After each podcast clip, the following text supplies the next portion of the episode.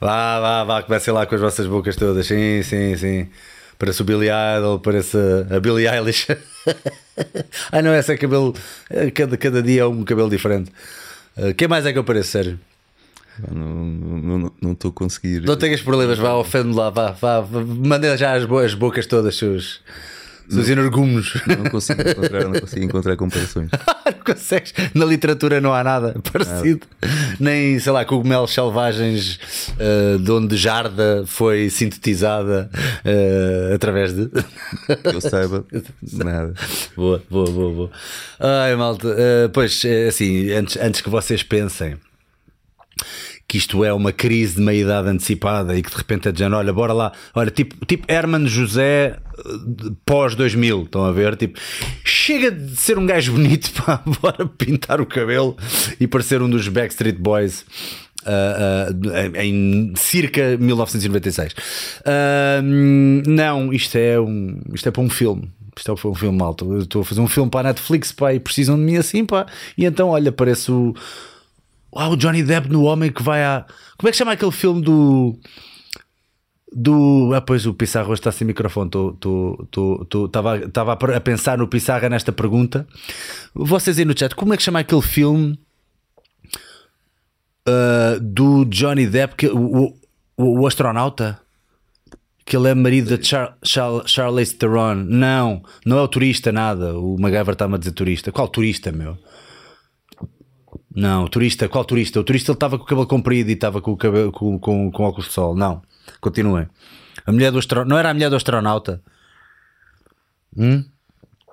O Bruno Correia está a dizer: o Stallone ia ficar orgulhoso de ver esse penteado. Porquê? Porque já foi marido da Brigitte Nielsen, é por causa disso. Ah, ou é por causa do Ivan Drago? Ele é inimigo do Ivan Drago, ele não ia ficar orgulhoso, ele ia ficar tipo, oh, another one, no. Bem, já chega de parvoeira hoje. Bem, hum, eu nunca gosto de dizer o regresso do podcast, porque depois eu digo regresso do podcast, fazemos um e passado um mês e tal, é de género. Então, é pá, olha, aconteceram coisas pelo meio, não conseguimos marcar mais podcasts. Um, portanto, eu não posso garantir que seja uh, o que ainda haja mais até ao fim do ano, porque também já estamos em dezembro, não é?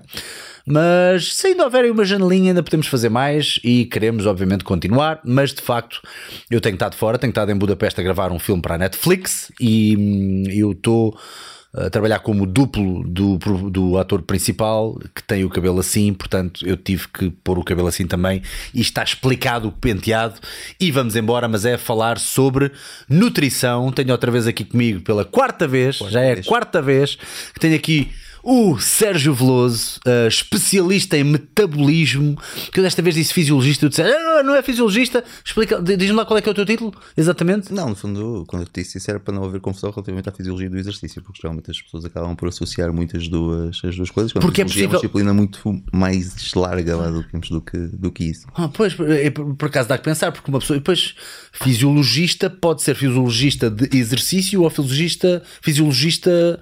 Ah, toda a disciplina da fisiologia humana no fundo, onde o exercício é apenas uma das, das, das disciplinas. Pois, pois, pois, ok, ok, ok. Realmente sou muito burro, sou mesmo muito burro. Não, mas lá está, mas era o que estavas a dizer, quando normalmente se fala em fisiologista, a tendência é sempre pensar na parte de fisiologia do exercício. Uhum, uhum, uhum. E tu não, tu vais mais para as hormonas. Eu sou mais das hormonas, pronto, podemos dizer essa. Qual é, que foi, qual é que é a cadeira, qual é que é a parte do que tu fazes que tu mais gostas mesmo? Dentro de tudo, podes ser específico mesmo, pode ser, é pá, gostei ali do, do, do, do blá blá blá. A parte preferida é mesmo fisiologia hormonal. Acaba por, por, por, por ser a área que eu tenho mais gozo e mais, mais, mais interesse em termos de, de, de estudo, vá, digamos assim. Portanto, sim, toda a parte do metabolismo em geral sempre foi a área que me fascina. É, dá-te pica perceber o quanto as hormonas influenciam o nosso comportamento dá e bem-estar. pica perceber como é que as coisas funcionam em geral, não é? Ou seja, no fundo esse sempre foi o meu, o meu desafio ou aquilo que eu sempre tentei fazer e investigar, a saber ou perceber o como das, das, das coisas, dos processos em si. E, e esse, no fundo, é apenas uma das, das dessas, dessas vertentes. Uhum, Mas sim, uhum. passa um bocadinho pelo, pelo funcionamento. Fisiologia, no fundo, é isso, é funcionamento. Tu estudas todos os dias?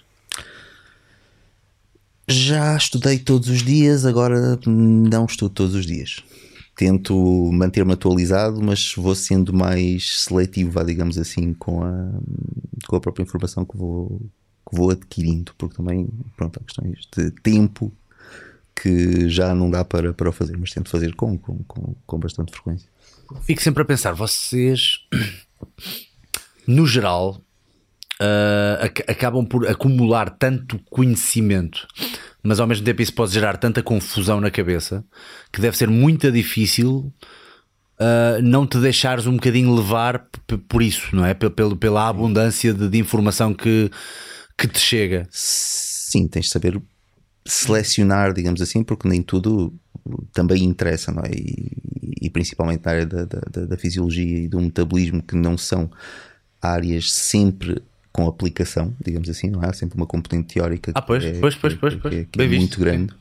Então aí é importante pronto, conseguires fazer essa, essa, essa, essa seleção daquilo que, que, que realmente é, é importante. Mas, mas sim, acaba por por ser. Uh, agora perdi-me na, na, na, pergunta. Não, eu percebo, eu percebo, eu percebo que é uma pergunta assim um bocadinho lata, mas, mas interessa-me também, porque eu sei que também muitas pessoas que seguem as dicas de Salgueiro e, que, e das, do, da qualidade de algumas das perguntas que nós recebemos quando fizemos, por exemplo, a caixinha do Instagram a fazer perguntas para ti, mas também noutros, noutras núpcias, acabo por perceber que há muitas pessoas que seguem as dicas de Salgueiro que são das áreas, ou que são nutricionistas, ou que são fisiologistas do exercício físico, ou vá, de, outro, de outra vertente, ou que uh, são personal trainers. E eu noto que as pessoas estão muito interessadas, o fenómeno, ou o ato da preparação para, o estudo, a preparação, o treino é uma coisa que cada vez mais fascina as pessoas, quase como se fosse esta coisa do desenvolvimento pessoal.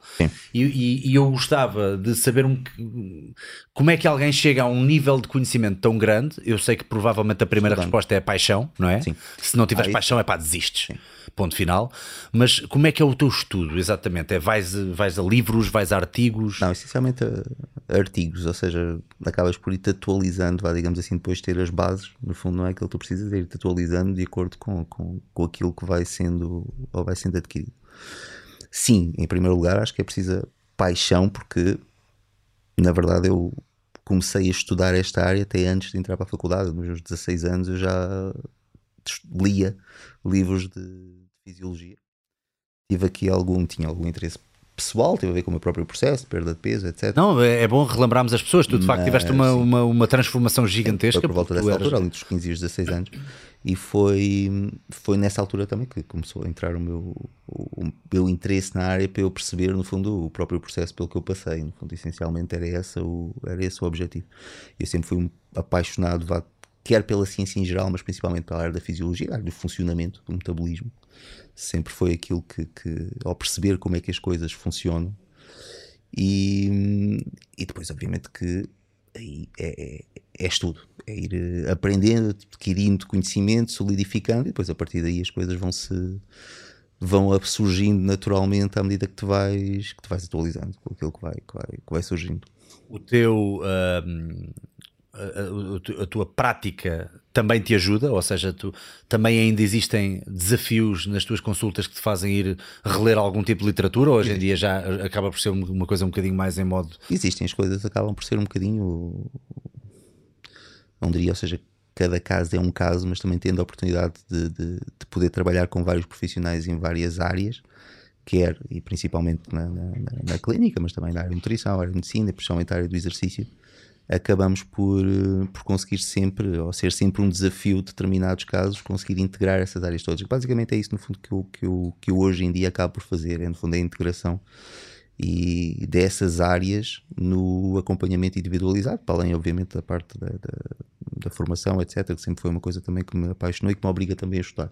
E esse é também um dos motivos pelos quais isso continua a ser ou ter, ter continuidade, no fundo, dando aulas, dando formações, palestras, seminários, etc.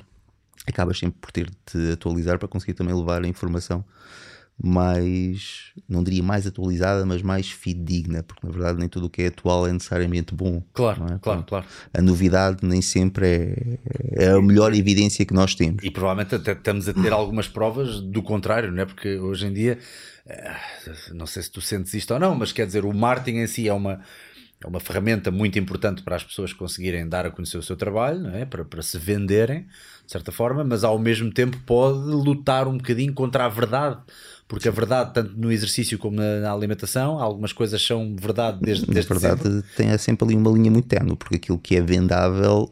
uh, Deve ge- sexy, é? geralmente, exa- sexy, exatamente, deve- tem ali uma barreira muito tenue com a parte da verdade, porque infelizmente a área da, da, da nutrição e da- não é assim tão romântica quanto isso, ou não é assim tão sexy quanto isso Uhum. relativamente a, àquilo que as pessoas realmente querem, querem ouvir e que são as, as, as expectativas e aquilo que elas procuram também quando procuram algum tipo de acompanhamento, que no fundo é ter algum tipo de fórmula mágica, vá, digamos assim, ou um processo especial que efetivamente não existe.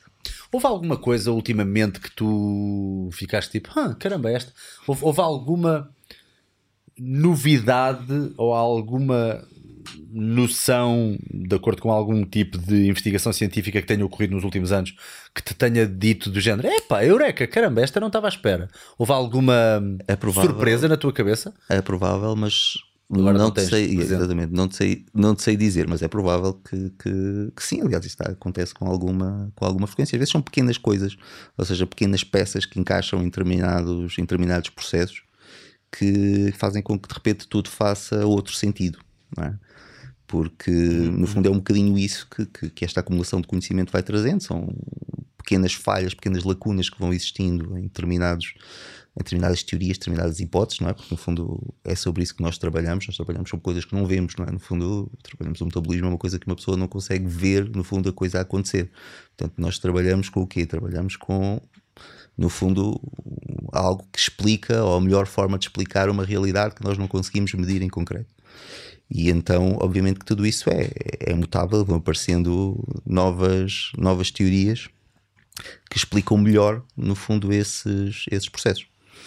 Eu vi, eu vi um vídeo no outro dia, estava aqui à procura, mas esquece. Acho que vai ser um trabalho infrutífero andar à procura do vídeo, porque foi ainda por cima no, no Instagram. Foi um. O Athle, uh, Athlenex, não. Uh, Athlenex? Não, não é o Athlenex. É o Athlenex, sim, sim senhora. Estava a confundir com o outro. É que há um que é dos calist, da calistenia, não é esse, é o Athlenex. Ele, ele colocou um vídeo de um senhor que, que faz pesquisa, eu não sei se ele é biólogo ou algo do género, mas é daqueles senhores que faz provavelmente, eh, pelo aspecto da gravação, fazia parecer que era uma daquelas pessoas que faz aquelas expedições tipo National Geographic e que estuda coisas dos animais, da natureza, etc. E hum, ele estava a dizer que a maioria das pessoas que surgem para trabalhar com ele é tudo miúdos que já não acreditam em nada a não ser que seja peer reviewed, a não ser que seja revisto por, por- por- pelos seus pares, não é? Que obviamente quando uma pessoa começa a ligar-se bastante à investigação científica tem que ser tudo revisto, tem que haver as meta-análises, portanto tem que haver ali uma É um filtragem processo, do no fundo, é um há uma processo, filtragem, um- todo um processo, até uma validação entre, entre os pares, embora esse processo também seja falível, e nós temos inúmeros casos que, que mostram isso, mas é o melhor que temos. No fundo, é a melhor forma que nós temos de conseguir dar alguma credibilidade a toda essa enxurrada de informação que vai surgindo, porque são milhares de estudos que vão surgindo semanalmente, não é? É impossível uma pessoa estar completamente a par. Então, então onde, é, onde é que é? Por- Porque depois o senhor diz assim: é pá, eu acho isto ridículo. Porque é assim, eu também sou cientista, mas a ciência não devia ser só isto. Ah, ah, e, e pronto, o vídeo depois acaba e eu, não, eu acabo por não ouvir, não ouvir a conclusão aprofundada do, do que o senhor queria dizer. Mas até que ponto é que entra o teu instinto pessoal versus aquilo que tem que ser ver para querer? Não, se isto não está na literatura, não vou inventar, não é? É verdade, de certa forma, Serias mais feliz sem ter que recorrer sempre à literatura? Tumba! Não, não estavas à espera de levar com a filosofia hoje. com a literatura tu vais ter sempre, ou seja, nem tudo o que tu, ou não todas as hipóteses são levantadas, têm na verdade uma, uma, uma, uma explicação ou têm de ter uma explicação totalmente coerente e descrita na, na literatura. São hipóteses próprias levantadas e o próprio empirismo também é importante, principalmente quando trabalhas com, com, com, com pessoas. é? Agora, isso não, não, não invalida a importância que nós temos de conseguir, de certa forma, criar um controle de qualidade sobre aquilo que vai, que vai surgindo, porque efetivamente vai surgindo muita coisa e na verdade aquilo que realmente se aproveita espremendo é, é pouca. Ou seja, todos esses milhares de artigos que vão surgindo, aquilo que realmente interessa acaba por ser hum, por ser muito diminuto. ok? E isso, esse é, no fundo, o principal desafio que qualquer pessoa que trabalha na área tem é conseguir fazer essa filtragem e conseguir, no fundo, retirar essa informação que interessa e descartar aquilo que, que, que não interessa para nada, que não tem qualquer. Se bem que, pronto, obviamente que toda a ciência, toda a informação é importante, uh, até para perceber o que não deve ser feito ou o que está de errado e aquilo que não funciona, não é? Portanto, os dois lados são obviamente importantes. Mas, mas sim, essa, esse, esse, sistema que no fundo foi encontrado é bastante falível, é verdade, e, e existe, e como estávamos a ver, inúmeros casos na literatura que poderíamos ver, quer de, de fraude à investigação, quer de. são dezenas. Um, mas efetivamente nós temos de encontrar alguma forma de conseguir validar claro, esse claro, processo. claro, claro. Não, eu gosto, eu gosto de perceber como é que funciona a, a, a mente de, da pessoa de ciência, não é? Porque é importante nós também desmistificarmos o quão, e desculpa o termo, porque não é meu, mas é de muitas uhum. outras pessoas, o quão quadrados às vezes pensam que também, pessoas portanto, nós, nós e não é verdade. Definir o que é que é o objeto da ciência, não é? Ou seja, nós também não, o objeto da ciência não é simplesmente tudo, nós estudamos processos, estudamos o como, nós não estudamos tanto o porquê. Isso, no fundo, o porquê, nem tudo tem de ter um motivo, nem tudo é tem de ter assim, uma pronto, lógica. É? Quer dizer, olha, porque é Deus assim, quis. pronto, exatamente. Nós estudamos processos, ou seja, tentamos perceber como é que um determinado processo ocorre e, obviamente, sim, em alguns casos existe o seu um, um objetivo inerente que acaba por ser, por ser lógico, mas não tem de ser, ou essa não é a pergunta que, que, que é feita. Ou seja, há determinadas questões que simplesmente não são objeto de, de, de, de ciência e que às vezes são um bocadinho confundidas e entram aqui misturadas nesse, nesse contexto. Não, e, e, uma coisa também que eu tenho que te dizer desde já, porque obviamente já não lembro há quanto tempo exatamente é que foi o nosso primeiro podcast em conjunto. Foi em 2018. 2018, assim. então olha, já foi em, há 4 anos atrás. E hum, ixi, o tempo passa rápido.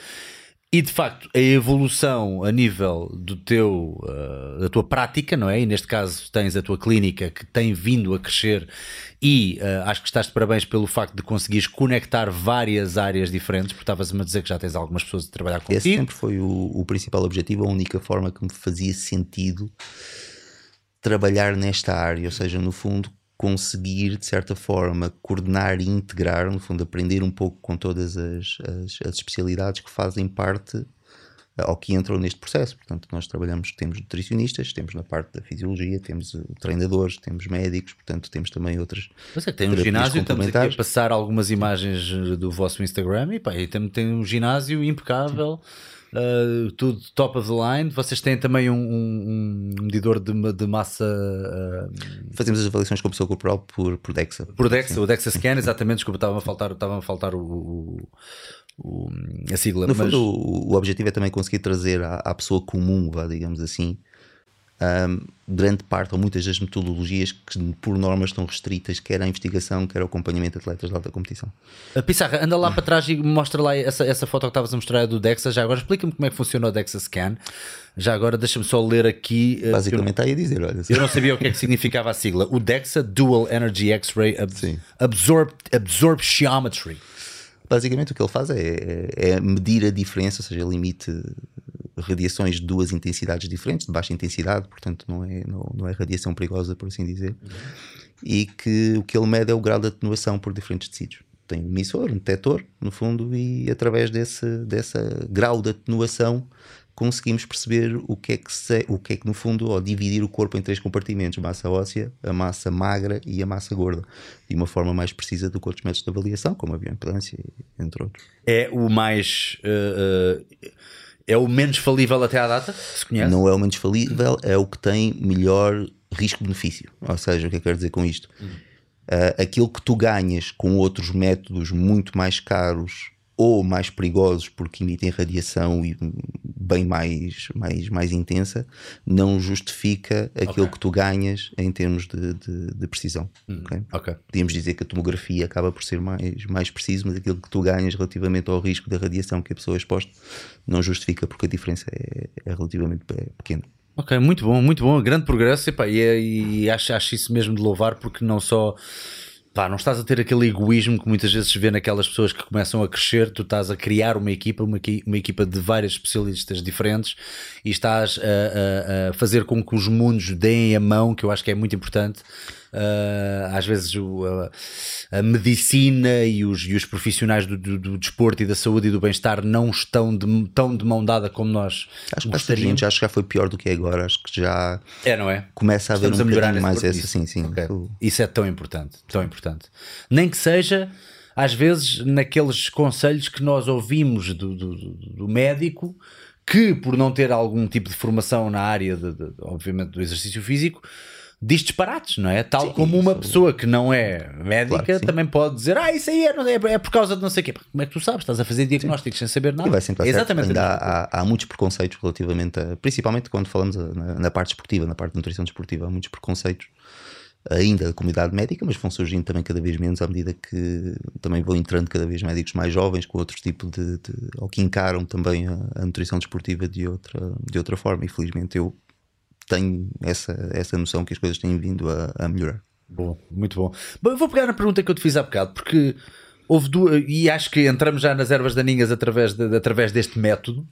Um, que foi uh, eu estava-te a perguntar se houve assim alguma coisa groundbreaking ultimamente ou nos últimos anos que te tenha surpreendido e houve duas que a mim pá, não, não, são coisas que mudam propriamente o mundo ninguém inventou aqui a cura para o cancro mas por exemplo uh, havia uma tendência de olhar para a glutamina, por exemplo, vamos começar já a entrar já, já diretamente neste, nestas, nestas questões, por exemplo, de suplementos.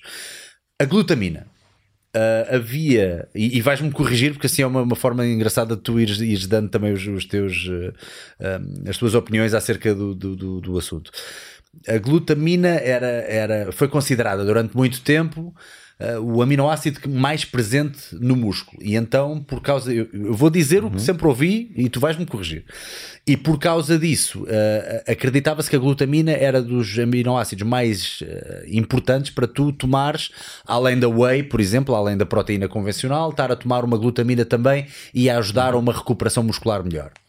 Entretanto, uh, houve algum tipo de um, consórcio de, de, de, dizer que isso era tudo uma balela, que era uma tanga, que era um desperdício de dinheiro da glutamina.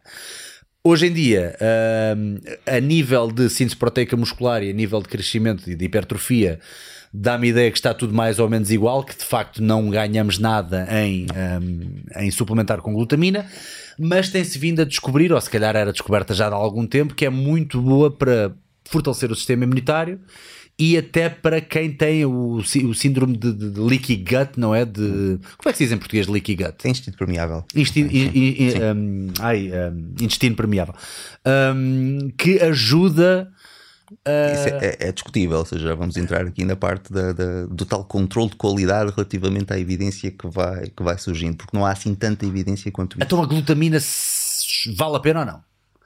Se não pensarmos que... só, atenção, se não pensarmos Sim. só em hipertrofia, se pensarmos mesmo em, em bem-estar e em, em uh, uh, sistema imunitário e, e intestino Eu diria que em 95% das pessoas por via entérica, ou seja, por administração oral, não. A glutamina sim é importante para a nutrição dos próprios enterócitos, as células intestinais é um facto, ajuda na multiplicação desses, desses enterócitos, portanto, da reparação da barreira, teoricamente poderíamos pensar que teriam ou que tem um papel, um papel importante mas na prática isso em estudos, ensaios clínicos com humanos, portanto com uma qualidade que possa ser tida em consideração, não se tem verificado um interesse assim tão grande quanto isso, nem no sistema imunitário, porque lá está grande parte da glutamina, ou maior parte da glutamina, mais de 50% daquilo que tu ingeres é imediatamente metabolizada no intestino, ou seja, aquilo que chega à circulação é muito pouco, uhum. okay? para ter qualquer efeito a nível de outro tipo de células que não as células intestinais terias de ingerir muito ao ponto de provocar um grande desconforto gastrointestinal. A maior parte dos benefícios, não todos os benefícios que nós temos encontrado nos estudos, são por administração parentérica, ou seja, por administração intravenosa, que faz um bypass, no fundo, essa metabolização a nível do, do intestino. Ou seja, teria que ser uma quantidade muito grande para... Muito grande e que provocaria um desconforto muito grande, à volta de 40 gramas mais do que isso. Ou seja, Uou. como a, o aminoácido é, acaba por ser hiperosmótico, ou seja, puxa água para o intestino, para ficar diarreias, portanto um desconforto acentuado. E, e, apenas por administração parentérica alguns benefícios relativamente à parte do catabolismo, eventualmente do sistema imunitário, embora isso também seja um bocadinho discutível, podem eventualmente surgir, mas por administração oral, aquilo que nós encontramos na literatura é bastante desanimador, digamos assim, relativamente à suplementação. Ou seja, mesmo, mesmo para essa questão do, do intestino permeável, acaba por não, não. Mesmo para essa questão do intestino permeável, porque depois o diagnóstico de intestino permeável, não é? também ele próprio necessitava de ser discutido. Ou seja, de que forma é que nós fazemos esse diagnóstico, porque entra-se nesta área da, da, da, da, saúde, vai em geral, principalmente a parte intestinal. Um, entrando aqui numa zona obscura, vá, digamos assim, daquilo que é pseudociência, por assim dizer. Existe Muito pouco se sabe, sim, não é? Em relação sim, a isso. Sabe-se pouco. Em relação ao, ao, ao, à flora intestinal. Sim. A flora intestinal sabe-se pouco, aliás. Uh, aqui são duas coisas diferentes, embora a primeira intestinal esteja muito associada também à própria toxicidade que uh, todas as toxinas, endotoxinas produzidas pela, pelas bactérias intestinais podem provocar no organismo. Mas relativamente à microbiota, isso como um tema ainda é bastante recente. Acho que é engraçado como a pessoa, por passar tanto tempo nas redes sociais, dá a ideia que toda a gente tem a mania que tem leaky gut. É, isso, é precisamente aí que eu queria chegar. E era aí que, pois. Toda a gente tem leaky gut e toda a gente precisa tomar probióticos. O que não é verdade. O que não é todo verdade, não é? Mas os probióticos, uh, no máximo, se tu os tomares todos os dias, acabam por ser inócuos e não fazem nada? Ou pode mesmo ser danoso? Eventualmente há algumas situações em que pode ser danoso, principalmente em questões de potenciar algumas alergias, alterações até da própria flora intestinal. Não sei, flora intestinal é um termo incorreto, peço desculpa, não se pode, é microbiota, mas eh, no sentido em que tu, em primeiro lugar, estás a assumir algo não é? Que não tem de ser necessariamente verdade, que é assumir que há alguma coisa de errado com a tua microbiota. Ok. Não é? Essa é a primeira coisa, ou seja, porque é que a tua microbiota está errada, vá, digamos assim, ou o que é que tu tens de mudar com base de que diagnóstico. E depois é um probiótico, ok, qual probiótico? Qual é a estirpe? Qual é o filo bacteriano que tu estás 300, a tomar? 300 milhões, não é? E é tudo igual. pois não. É indiferente eu suplementar com lactobacillus, suplementar com outra bactéria qualquer, ou seja, tanto faz, pode ser um qualquer, eu só preciso tomar bactérias. É? Os, nos probióticos, na microbiota, estamos um bocadinho naquela fase, como um bocadinho entrando na teoria de Dunning-Kruger, é? aquela fase do monte estúpido, em que, é, em que ainda estamos muito no início e de repente tudo parece que é microbiota. Pois, pois, e pois. que a microbiota explica tudo. Provavelmente posso estar errado, mas aquilo que me parece é que daqui a 10, 15 anos, ok, vamos chegar à conclusão sim, a microbiota é importante, mas também não é este, tudo isto não, explica quase todos os males, desde a depressão às dores de cabeça. É porque andei uns estudos, andei uns estudos a ligar a depressão à inflamação. Sim. Que eu não sei se tem a ver com a inflamação da microbiota. Não é inflamação da microbiota, seja, sim, há inflamação cerebral, ou seja, a inflamação no próprio cérebro associa-se a processos inflamatórios e a marcadores inflamatórios também associados à, à, depressão. Não necessariamente à parte intestinal, embora possa também ter, obviamente, um, um processo, porque pronto, o próprio intestino acaba por ter algum impacto no próprio processo inflamatório e em situações de leaky gut precisamente por causa disso, não é? Endotoxemia, ou seja, toxinas produzidas por alguns filos bacterianos que vão provocar inflamação a nível geral e que podem eventualmente também estar, estar associado, mas a associação entre inflamação e, e depressão existe. Correndo o risco de sairmos um pouco de fora de pé, uh, o que o Dr. António Damasio disse do nosso segundo cérebro ser o, o estômago, uh, uh, concordas com isto? O que é que tu achas disto? Depende da forma como tu encaras essa afirmação. Se é, no fundo, o segundo órgão com mais inervações, com mais neurónios, com mais células nervosas. Isso não significa que pense. Não é? Ou seja, uhum. não são, são, coisas, são, uhum. coisas, são coisas diferentes. E comunica, obviamente, também com o sistema nervoso central, como comunicam todos os outros órgãos. Não todos, mas muitos outros órgãos. Portanto, de certa forma, sim, mas também não cairamos no exagero, digamos assim, de, de, de, achar, lá está, que o intestino explica tudo. Exato, ok. okay? okay. Porque não explica tudo, explica muita coisa, mas existem muitos outros processos, muitas outras questões que não são irrelevantes e, e, e de repente, que era aquilo que estavas a dizer, olhamos para as redes sociais neste momento, sendo uma moda, e de repente ficamos ou chegamos à conclusão que toda a gente, ou os problemas de toda a gente, resolve pelo intestino. Quando obviamente não é, não é, não, não é assim, ou não será só isso, não será tão simples, tão linear quanto isso. Podes crer, podes crer. E hum, já agora, já, já que abrimos este, este, este, esta caixinha, já, já te apareceram uh, uh, pacientes, chamas pacientes ou clientes?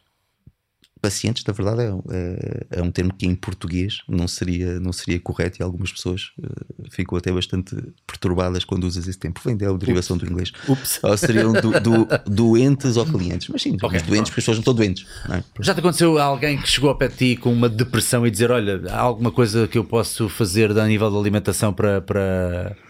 Uh, haveria alguma coisa que te ocorreria logo de pelo menos testar na alimentação uh, para melhorar ou tentar ajudar a essa inflamação, a desinflamar, neste caso, o, o cérebro? Ou, ou, ou, estamos muito fora de pé? Não diria em desinflamar, vá, digamos, o, o cérebro, ou que nós possamos, através da alimentação, conseguir chegar, chegar a, esse, a esse ponto. Agora, sim, existem alguns suplementos, por exemplo, que nós sabemos e, e, e, que estão estudados com efeitos positivos a nível da, da, depressão. E um deles, por exemplo, é a própria creatina, que por norma é usado como tido como um suplemento muito direcionado à parte da nutrição desportiva, mas que hoje em dia se começa a perceber ter hum, aplicações muito mais amplas e a parte da depressão é uma delas. Existem receptores de ATP no cérebro, é isso, não é? Não receptores de ATP, uh, o cérebro gasta é ATP, ou seja, o ATP no fundo é uma moeda de troca de, de, de energia, não é? E o cérebro gasta bastante energia uh, em todas as atividades cognitivas, etc. E nós sabemos que há uma relação entre esse declínio do ponto de vista energético da própria, da própria célula e um estado mais, mais, mais depressivo. E as próprias alterações a nível do, do, do dos rácios, obviamente não querendo entrar na parte muito técnica entre a creatina e o fosfato de creatina, que é a forma ativa, vá, digamos assim, da creatina, acabam por ter influência em todo o funcionamento da própria, da própria célula e, e, e não só da parte mecadicista, mas também ensaios clínicos existem uh, a sugerir, vamos dizer, dizemos assim, efeitos positivos a esse, a esse nível. Bem, a creatina parece que hoje em dia está mesmo cada vez mais forte na. na, na... A parte da nutrição desportiva já pouco se estuda porque está mais do porque que está mais do que que, está mais que, que de facto é, é, um suplemento com, com, com interesse. Mas outras áreas, quer a nível da depressão, doença, outro tipo de doenças neurodegenerativas, a própria diabetes também há. E a nível de foco, não é? De, de, a nível cognitivo, parece que ajuda também. Cognitivo, bastante. a própria produção de energia, não é? No fundo, quando nós estamos em elevada demanda cognitiva, o aumento do, do, da utilização de ATP aumenta cerca de 12 vezes. E essa demanda, no fundo, é um bocadinho satisfeita pelo próprio fosfato de creatina. As levas de, de, de, creatina a nível cerebral são importantes nesses, nesses processos. Estava aqui alguém a perguntar, por acaso aproveito aqui uma das perguntas que colocaram no Instagram também. A partir de que idade é que, é que poderia alguém pensar em começar a tomar creatina? Não existe nenhuma idade a partir da qual nós podemos pensar que, que, a creatina podia ser um suplemento mais, mais, mais benéfico. Aquilo que, por norma, se diz por questões meramente legais e de segurança relativamente aos estudos que são efetuados, que por norma são com maiores de idade, é que não deve ser utilizado por crianças e só a partir da, da, da, idade adulta é que os suplementos alimentares devem ser utilizados. Mas isso não tem a ver com o facto de fazerem mal às crianças, tem a ver com o facto de não existirem estudos, não existir pois. evidência com suporte suficiente. Sem ter a certeza para que estar, para quê. Sim. Mas não há uma idade em que, em que possamos começar ou pensar que seria benéfico a partir daí suplementar com creatina depende do, do, do, próprio objetivo. Desporto pratica, se é um atleta já de competição, se tiveres, por exemplo, uma criança de 16 anos que joga rugby ou algum desporto que necessite ou que beneficie mais das capacidades anaeróbias, velocista, etc., não há nenhum motivo para que um nutricionista não possa suplementar ou sugerir a suplementação com creatina. Alguma dosagem que, que tu costumas utilizar assim mais padronizada? Por norma entre 3 a 5 gramas de forma contínua durante um período de tempo mais prolongado, ou seja, a fase de carga, aquelas 20 gramas durante uma semana que se utilizava antigamente, já caiu em desuso, já praticamente em termos de investigação nem, nem, nem, já ninguém utiliza, é apenas demora um pouco mais de tempo até atingir o nível de saturação, mas acabas por atingir na, na, na mesma, portanto digamos que seria uma dose com boa tolerância e que te vai trazer os benefícios a, a médio prazo. Desculpa, desculpa bater este tópico da, da, depressão, mas é uma coisa que eu noto que é cada vez mais badalada nas redes sociais uh, e fala-se pouco nisto às vezes e na forma como, e também, lá está, acho que depositar falsas esperanças na nutrição, mais uma vez, como sendo algo que vai curar alguém da depressão, é, seria completamente estúpido e é importante nós darmos esse, essa chega. Mas uh, sei também que o ômega 3 também parece ter alguns benefícios comprovados. De... Também por causa disso, seja pelo seu papel anti-inflamatório, nós sabemos que em situações de depressão por norma, ou, ou, que se encontra frequentemente a ativação de determinados processos associados às vias inflamatórias que o ômega 3 ajuda a, mitigar, a amenizar e que tem um efeito antagónico. Por assim o, o ômega 3 dirias que é daqueles suplementos que convém mesmo ser de uma marca mesmo boa, de boa proveniência, de peixe de mar, de, de, com, com, uma boa riqueza de EPA e DHA? Há alguns cuidados a ter com, com, com os suplementos de, de, de ômega 3 uh, que têm mais a ver, digamos, com, com, com o próprio processo de, de produção do que propriamente com a origem, embora isso também seja importante por outras questões, nomeadamente a presença de metais pesados, etc. Mas que na maior ah, parte das, das, okay, okay, okay, das, boas marcas, no fundo, tudo isso é, é, é medido, é avaliado, existem limites de, de, de, segurança. Mas há outras questões, como por exemplo o grau de peroxidação, ou seja, a forma como o produto é encapsulado, sem atmosfera inerte, isenta de oxigênio, atmosfera de azoto, em vácuo, tudo isso é importante porque o ômega 3 é extremamente sensível e na presença de oxigênio ele degrada-se e hum, é fácil, digamos assim, que, que, que, o produto se degrade por fatores que nada têm a ver com, com, o consumidor, tem a ver com o próprio processo, como ele foi encapsulado. Daí ser importante, sim, ter algum critério relativamente à marca, algumas certificações que nós podemos utilizar como critério, digamos assim, a IFOS, por exemplo, da International Fish Oil Standards, que, que, que tem critérios e, e analisa lotes de várias marcas que, que, têm de passar determinados padrões de segurança para serem certificadas. Embora, lá está, certificações, tudo isto acaba por ser um negócio, elas são pagas, claro, claro, lote, claro, mas claro. pronto, é o mas pronto. grau de segurança que nós podemos ter relativamente é à documentação, é, é. é o melhor que nós conseguimos.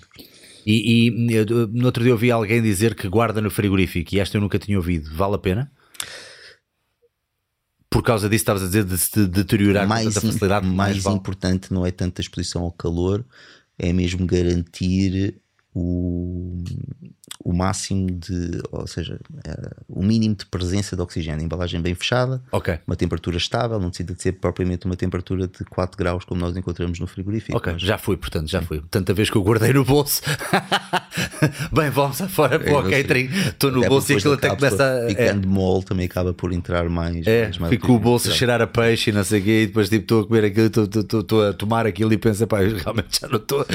Estou a meter aqui uma ervilha já no, no, corpo. Um, e mais recomendações, fechando aqui este tópico também das, das doenças mentais e de, deste, deste tipo de, de, de de, de, depressão, no fundo, o quadro da de, de depressão. Uh, tu dirias, uh, fala-se muito também no, no, no, no, consumo de açúcar ser um bocadinho responsável, digamos assim, por as pessoas terem um bocadinho de flutuações e de altos e baixos nas emoções. É Há algum tipo de correlação ou isto acaba por ser um bocadinho também. Uh, é discutível, é discutível. Banha da cola. Ou seja, relativamente à depressão em si, como doença que, que, que é, honestamente não acredito que essa, que essa relação exista. Ou seja, obviamente que acaba por ser o resultado de vários fatores que contribuem, mas não parece que a parte da nutrição, sinceramente, seja um fator determinante no aparecimento hum, da, da, depressão. Pode contribuir na, na, na, no próprio tratamento? Pode, mas estamos a falar de um contributo que não pode ser isolado e que será pequeno comparativamente àquilo que outras áreas podem, podem dar neste, nessa área. É engraçado que pronto, eu acredito sempre que as coisas estão correlacionadas e agora não tanto a questão da, da, da da, da, depressão em si, mas a, a, a, questão da compulsividade e as pessoas com uhum. comportamentos mais compulsivos. E hoje em dia parece que já não conhecemos pessoas neutras neste departamento. Conhecemos sempre pessoas ou que são muito fechadas, muito reprimidas, ou pessoas que são, parece que são gulosas, estão sempre à procura de algo mais. E às vezes parece que há uma correlação grande Uh, nas sensações de busca de prazer, seja ele através de açúcares e de chocolates, prazer imediato, no fundo, é salgados, pois uh, com a, a, busca de mais sexo, ou a busca de mais uh, álcool, ou a busca de mais. Um, se houver, por exemplo, uma pessoa que tu sintas que tem que é compulsiva e certo, já deves ter apanhado muitas pessoas com, com, com isto, não é? Acaba por estar, acaba por raramente haver só uma coisa pela qual sintam compulsão, não é? Acabas por sentir, se calhar, que há mais Sim, coisas. a comida acaba por ser a manifestação. A manifestação, exatamente. Uma manifestação de algo que, que, que, que pronto, acaba por ser acessível. Uh, socialmente aceite, pode-se dizer, fácil acesso e que é no fundo um prazer imediato que se consegue facilmente, facilmente obter. Uh, mas agora a compulsão em si, lá está, poderá ou tem paralelismo, a compulsão alimentar poderá ter paralelismo com outro tipo de compulsões e comportamentos aditivos, com outro tipo de, de, de, de comportamentos, portanto, sim acaba a ter muito a ver com essa necessidade de, obter eh, prazer imediato como tentativa de mitigar stress, questões associadas. Para ti uma pessoa que para ti uma pessoa que, que bebe álcool ao fim de semana e que bebe em grandes doses, chamaria, chamarias a essa pessoa um alcoólico, por exemplo? Uma pessoa com necessidade de não. Não, porque se começar só bebe ao fim de semana consegue ter algum controle sobre, não é? Ou seja, não há perda de controle, por assim dizer se o consegue fazer com essa com essa regularidade e controlar nos restantes dias. Portanto, aí não diria que seria um, um alcoólico todo. Está aqui o Bruno Correia a perguntar: dicas de suplementos que poderão ajudar, uh, só pronto, como foi há, um, há bocado tocámos nos, nos tópicos do, do, estômago e dos intestinos. Dicas de suplementos que poderão ajudar, se é que existe, ou alimentos a evitar para diminuir o refluxo gástrico. O fluxo é Saltamos do álcool para isto. Sim, o, o, refluxo tem muito a ver também com questões, com, com questões mecânicas, processo de gastrite, inflamação a nível do, do, do, do, próprio, do próprio estômago.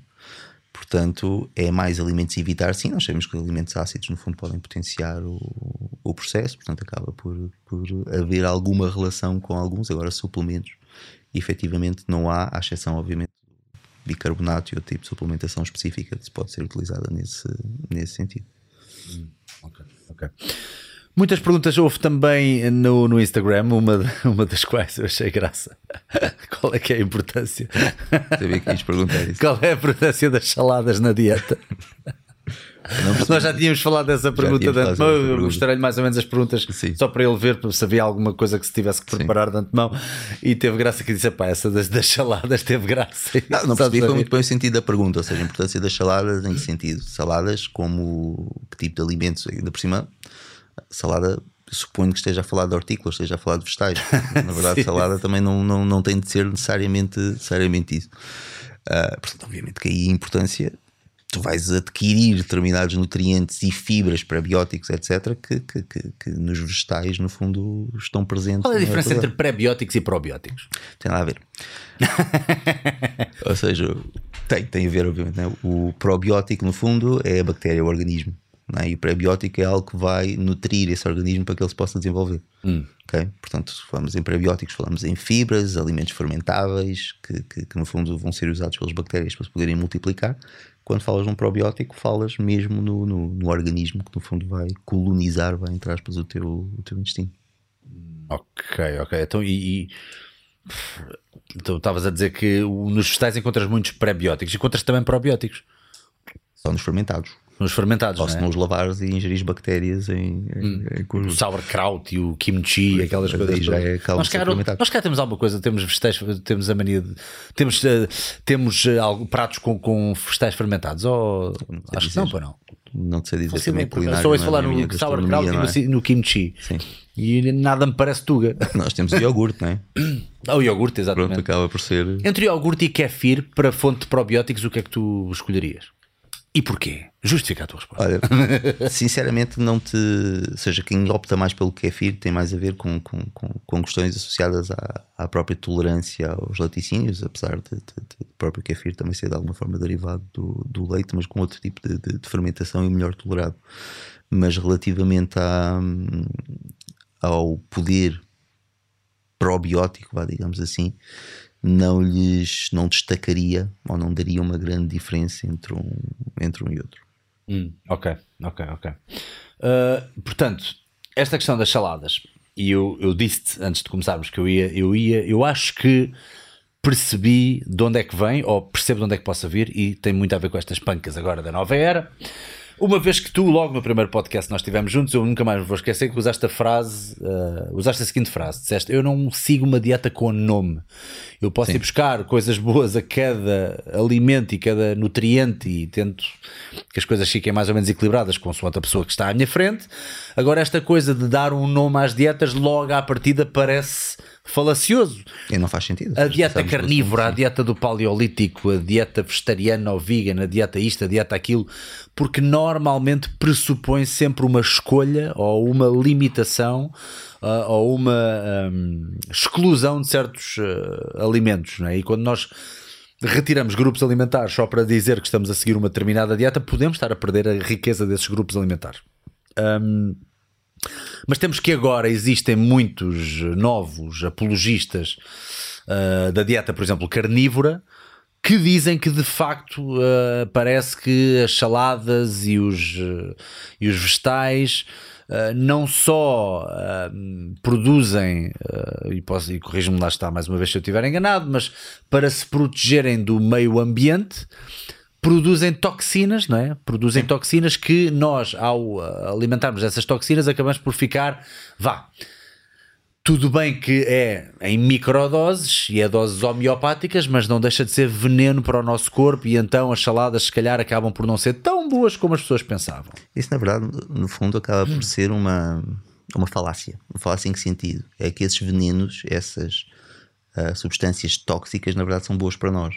E são boas porque o nosso próprio, o nosso próprio organismo tem capacidade de se adaptar a elas. Ou seja, quando nós estamos, somos expostos a determinadas toxinas produzidas pelas plantas, no fundo, nós estamos a estimular os nossos próprios mecanismos de defesa. Os nossos antioxidantes. Nós temos, exatamente, nós temos mecanismos de respostas a nível hepático, a nível celular, que no fundo respondem a essa agressão, vai entre aspas, tornando-nos mais resilientes. É o chamado efeito de Hormese, ou seja, efeito dose ótima. Hum, ok, ok. É mau não ser exposto a nenhuma toxina, é mau ser exposto a muito, mas existe uma dose ótima que te permite criar defesas. Ah, mas então aquela coisa do quantos mais vegetais comeres melhor, errado. Eu diria até era que a quantidade que tu tens efetivamente de, de, de, de comer para que eles pudessem tornar-se tóxico também Era- seria algo muito Ok. impossível, lá, digamos assim. Portanto, sim, eles podem dizer muita coisa, mas têm de provar. Lá está, voltamos à questão da, da, da- própria ciência. A ciência não aponta nesse sentido todo em que haja algum tipo de toxicidade associada ao consumo de, de- de vegetais na sua, na sua generalidade. A presença de fitatos, a presença, de- por exemplo, o sulforafano, que é algo que nós. Esse grande maluco. Pronto, o sulforafano- sulforafano podia chamar outra coisa qualquer, mas que nós, ah, no fundo, até suplementamos no sentido de, de, de, de- melhorar a própria função hepática, etc., é uma toxina. Ok. Ok? É produzida pelas brássicas, pelas plantas, ah, mas é uma toxina. Ela estimula- protege para se defender. ok? Mas nós vamos usá-la para estimular os nossos próprios processos de, de- de defesa e nos tornarmos mais fortes, vai por assim dizer. Ou seja, essa exposição não é necessariamente má e é errado, é falacioso acharmos que, que, que em si é. Assim como é errado nós pensarmos que estamos totalmente protegidos da exposição a determinados contaminantes e determinadas toxinas. Não, nós temos mecanismos precisamente de defesa que nos tornam ou as eliminam ou nos tornam, no fundo, mais resilientes para conseguirmos lidar com elas de uma forma ah, inócua. Parece que, já, parece que já ninguém tem a visão de helicóptero, parece que já ninguém tem a visão global das coisas, parece que pegam em detalhezinhos da caca e, e transformam em, em coisas gigantescas. Mas eu pus ainda outra questão e outro problema relativamente às saladas, que era, e, e isto dá-me a mim que pensar, que é, por exemplo, nós procuramos nas, ah, ah, nas saladas e nos vegetais o quê? Procuramos micronutrientes, maioritariamente, correto? E fibra, no fundo. E fibra, ok. Agora, temos fontes de fibra com muito mais fibra. Basta eu comer, por exemplo, whole grains ou all bran ou pequeno almoço, que tem muito mais fibra nesse bocadinho. Ou com aquelas galhetas, aquelas, aquelas eh, bu- as bolachinhas a meio da, da, da, hum, Depende Da manhã? Depende do que é feito, não é? Ou seja, se for uma bolacha de arroz ou uma bolacha de milho, não vais encontrar ali muita Não, não, estou a dizer que elas dizem special fiber, Sim, blá blá sim, blá. sim, Está lá muito mais fibra do que em qualquer eh, sopa que eu vá comer, ou não? Mas lá está. A questão também tem em sopa, não diria. Ou seja, talvez não Pois, seja- sopa quer dizer, não sopa é ali assim. Yeah, tá bem. mas também depende do tipo de fibra, se é fibra solúvel, se é fibra insolúvel, os próprios outros nutrientes associados também, não é? vitaminas, minerais, que nós só encontramos ou encontramos em maior quantidade no, no, no reino vegetal, e a combinação, no fundo, dessas, dessas fontes. Ou seja, ok, eu percebo onde tu, onde tu queres chegar, mas efetivamente isso não significa que, que sejam desprezáveis por Claro, terem claro, uma claro. densidade macronutricional pequena e que aquilo que tu tens de ingerir para obter uma quantidade de micronutrientes dentro daquilo que são as tuas doses recomendadas ser, ser elevada, porque no fundo é a combinação que acaba por interessar. Ou seja, não podemos olhar para um alimento de forma, de forma isolada, mas sim à dieta, digamos assim, como, como um todo.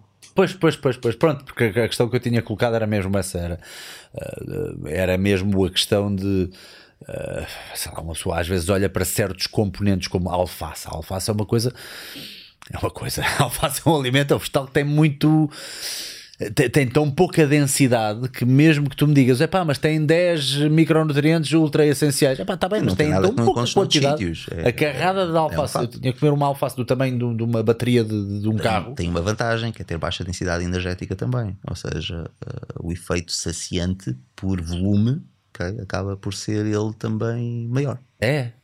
Sim. Eu acho que nunca comeste alface. Já comi alface. o que eu quero quero dizer é que tu tinhas de comer um quilo de alface sim, sim, para sim, conseguir ter eh, alguma coisa visível em termos de energia, ou seja, em termos de volume de comida. Verdade, é? verdade. Acaba por ser muita e isso tem um efeito saciante. Não, e juntando outras coisas, de facto, ajuda a saciar é... mais. Ajuda a saciar mais. E isso é positivo quanto tu tentas perder peso ou tentas, no fundo, entrar num processo de, de, de, de déficit energético, nesse sentido. Que mais alimentos ou que mais estratégias é que tu costumas dar às pessoas para saciar?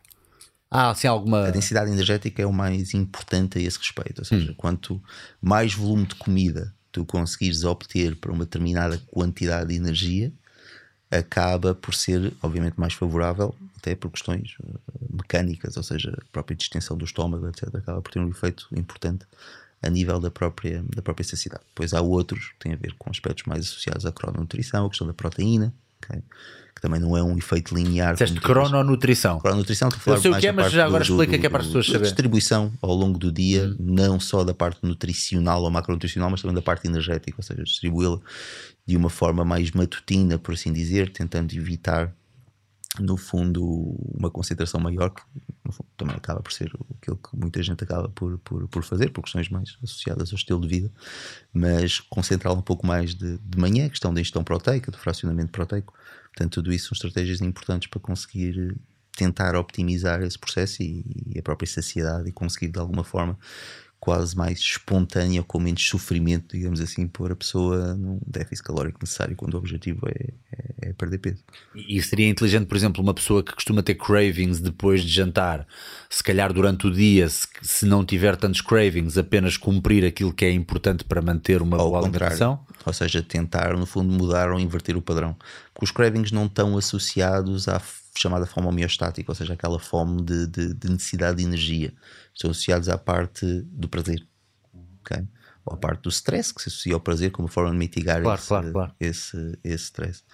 Então, no fundo, isso não significa que o craving vá desaparecer por tu concentrares mais a, a alimentação, vá, digamos assim, no período do dia. Mas provavelmente conseguirás controlá-lo melhor se precisamente fizeres o contrário, tentares inverter um pouco esse padrão para um padrão um pouco mais uh, matutino, okay, por assim okay. dizer. Mas, mas o que é que isto pode vir a fazer? Pode vir a fazer com que o cérebro tenha a, a, a resposta ou, ou, a sensação de já não precisar tanto à noite, porque já teve muito durante o dia? Pode acontecer isso? Também um pouco, e muitas situações desse maior apetite, digamos assim, ao fim do dia, também tem muito a ver com uma nutrição deficiente durante o resto do, do, do dia. Ok. Efetivamente é o problema. Se fosse mais rica a nível de macros e micros, sim, sim. estaríamos mais compensados e já não precisávamos de. Sim, efetivamente há e, e verifica-se, a evidência vai nesse sentido com uma redução do, do apetite, vá por assim dizer, com um padrão alimentar um pouco mais matutino Obviamente que aqui depois há muitos fatores que entram em jogo e que pois, não estão. Mas claro, mas claro. o dia a dia de cada um, caramba. Dia a dia, se treina, horário dos treinos, próprio trabalho, rotinas, horários. Portanto, há aqui muitos fatores que não nos permitem depois generalizar todas estas, todas estas questões. Pois, até porque a maioria das pessoas hoje em dia, nós cá em Portugal temos muito aquele panorama, pelo menos pá, nos, nos, nos trabalhos mais típicos Uh, ou se calhar o denominador comum parece ser o de quanto mais horas estiveres no trabalho, melhor. E se, se tu estiveres a sair Sim. às 6 da tarde e o outro fica aqui até às 8, até parece mal. Uh, parece que há muito estigma em, em, alguns, em algumas, alguns setores. Uh, portanto, essas pessoas acabam por quase, entre aspas, sentir um pouco pena delas próprias e depois vingam-se à noite, seja nos copinhos ou seja num, nos docinhos. Tem muito a ver com a parte emocional, isso não, não, não, não, há dúvida. E os cravings são mais nesse sentido, ou seja, esta forma mais emocional, mais idónica do prazer, tem mais a ver com isso do que propriamente com a, com a necessidade energética, embora também a má nutrição do, do resto do dia possa, possa, possa influenciar e influencia. Alguns alimentos ou nutrientes, nutrientes, se calhar aqui, pronto, isto é uma pergunta do, do Instagram e eu, ao ver a palavra nutrientes, eu pareceu-me que se calhar é melhor, é melhor fazer a pergunta a dizer quais os alimentos. Mas vou pôr nutrientes também, nunca se sabe, que devemos comer perto ou mesmo uh, 0%. Ok. Uh, se há alimentos ou nutrientes que não devemos mesmo tocar. Não, não diria que não há. Quer dizer, se dizer o álcool, não deves tocar. Ou seja, não há nada de benéfico no álcool. Não há rigorosamente nada Não há nada rigorosamente benéfico do álcool e não me venham com a história do resveratrol nem com, com essas tretas que não. Que, que aquela, não coisa, aquela coisa do, de um copo de vinho por dia fazer não, bem é completamente mentira. Não, não, há nenhuma evidência nesse sentido e efetivamente há uma dose de resposta relativamente ao prejuízo. Um, ok, se uma pessoa bebe vinho, ok, mas bebe pelo motivo que gosta okay? apenas por isso, né? que não espere nenhum benefício em termos de, de saúde por estar a beber. Não podemos basear em estudos correlacionais, em estudos observacionais que verificam uma associação positiva com determinados aspectos de saúde, porque essa relação não é direta, ou seja, não é uma relação causal. Nós podemos dizer que os franceses têm menos risco cardiovascular porque bebem um copo de vinho à refeição, mas eles fazem muitas outras coisas também. Que, e os franceses, por acaso, são um povo paradoxal relativamente a estas situações de saúde, portanto, nem não podemos ir buscar. Bastante, sim, bastante. Sim. Eu não sei se tem algo. Será, eu também, cada vez que penso em França, penso logo em Paris, e isso também é uma tendência estúpida da minha parte. Mas eles não, eles andam muito a pé. Mas quando eu digo que andam muito a pé, pá, ali naquela cidade só vale a pena andar a pé e de, de transportes. E eu noto que, isto, isto é ridículo o que eu vou dizer. Isso, e obviamente, se calhar estava de olhos fechados. Não há gordos em, em, em Paris. Eu não, França não, é um país paradoxal em vários aspectos e os estudos vão nesse sentido, ou seja, eles saem fora muito daquilo que são os padrões, principalmente quando falamos na área da associação entre a alimentação e a saúde, que eles não têm uma alimentação perfeita do ponto de vista macronutricional, a questão do queijo, do álcool, etc., que eles vão consumindo, mas tem muitos aspectos sociais e comportamentais que ajudam a mitigar bastante desses, desses potenciais, vá, digamos assim, prejuízos. Isto lembrou-me de uma cena que o Stan Efferding, que também já tive no podcast, uh, disse que. E, pá, ele, tem, ele tem um, uma espécie de uma algo, algo que ele passa muito às pessoas é que, que as pessoas deviam, ou, ou, um bom hábito, às vezes, em vez de fazer o, o seu cardio uh, num bloco Uh, durante o dia, imagina, fazer aqueles dividir. 30 a, a, uma hora, a dividir, exatamente, em vez de fazer um, o cardio num bloco, só dividir durante o dia. E uma coisa que ele diz é que fazer os 10 minute walks, as caminhadas de 10 minutinhos a seguir a cada refeição, é uma coisa que não só ajuda, ajuda a fazer a digestão, glicemia, ajuda na parte tipo, sim. E, e sim, que é que relativamente ao exercício em si, poderia dizer, obviamente, que, que, que, lá está, como tudo, é discutível certamente todas as pessoas terão outra opinião, mas a frequência acaba sempre por vencer o, o volume. Hum, okay?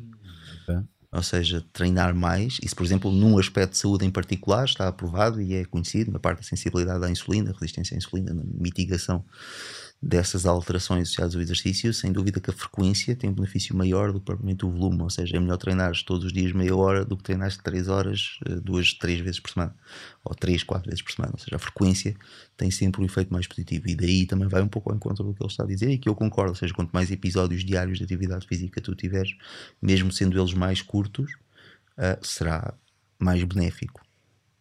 Tu já viste que isto agora é um pensamento completamente a Bruno, mas vai sair, que é eu ando, eu ando a pensar muito nisto, que é tudo indica que o que o corpo mais gosta é de previsibilidade e de estabilidade, certo? Rotinas, sem dúvida.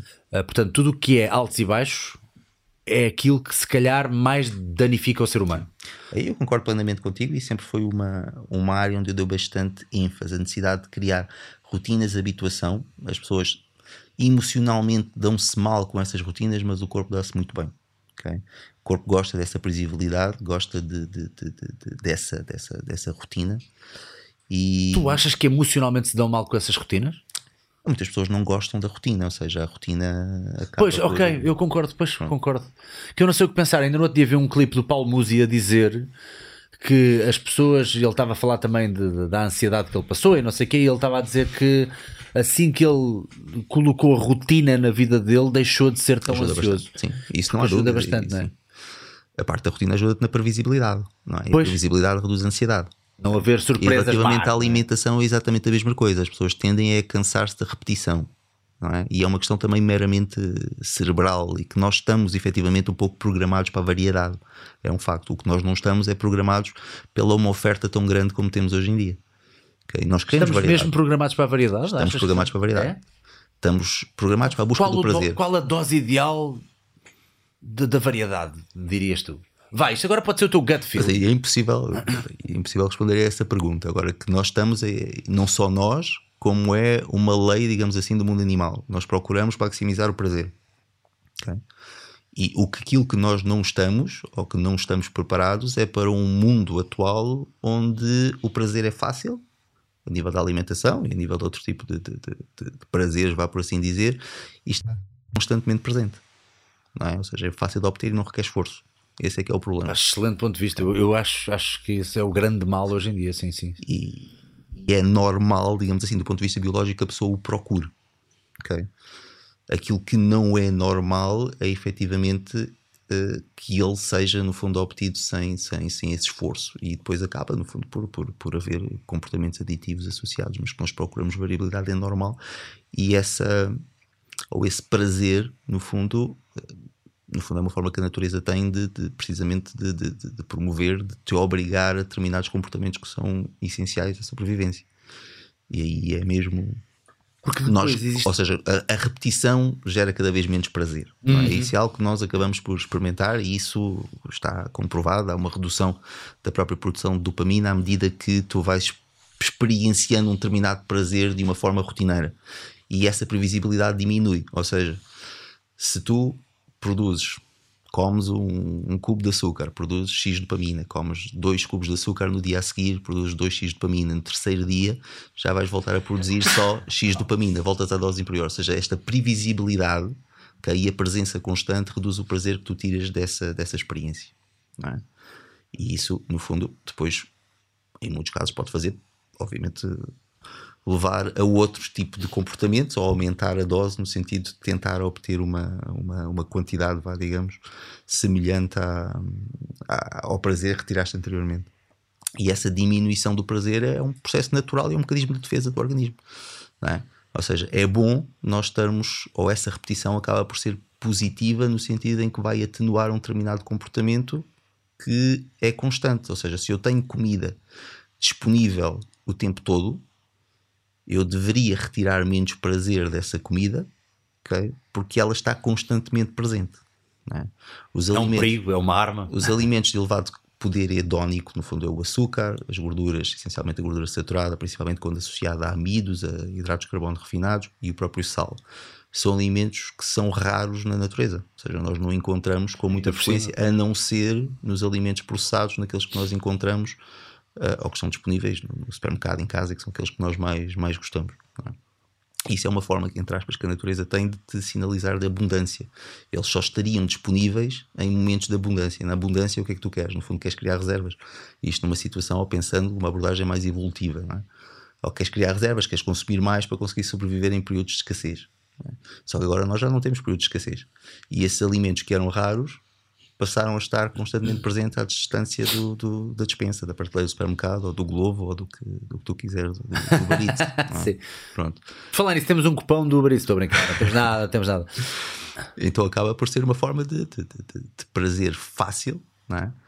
que, que no fundo é que nós acabamos por estar sujeitos e que toda a gente acaba por conseguir lidar da melhor maneira. E, e não é, e não é único ao ser humano, não é? Quer dizer, tu Não, metes os ratinhos a experimentar uma coisa doce e é tipo, perfeitamente "Eia, normal." caralho, o que é Tá. isto? O ratinho fica todo drogado. É perfeitamente normal e qualquer animal procura o comportamento que gera o prazer máximo. ok? Isso é um comportamento perfeitamente normal.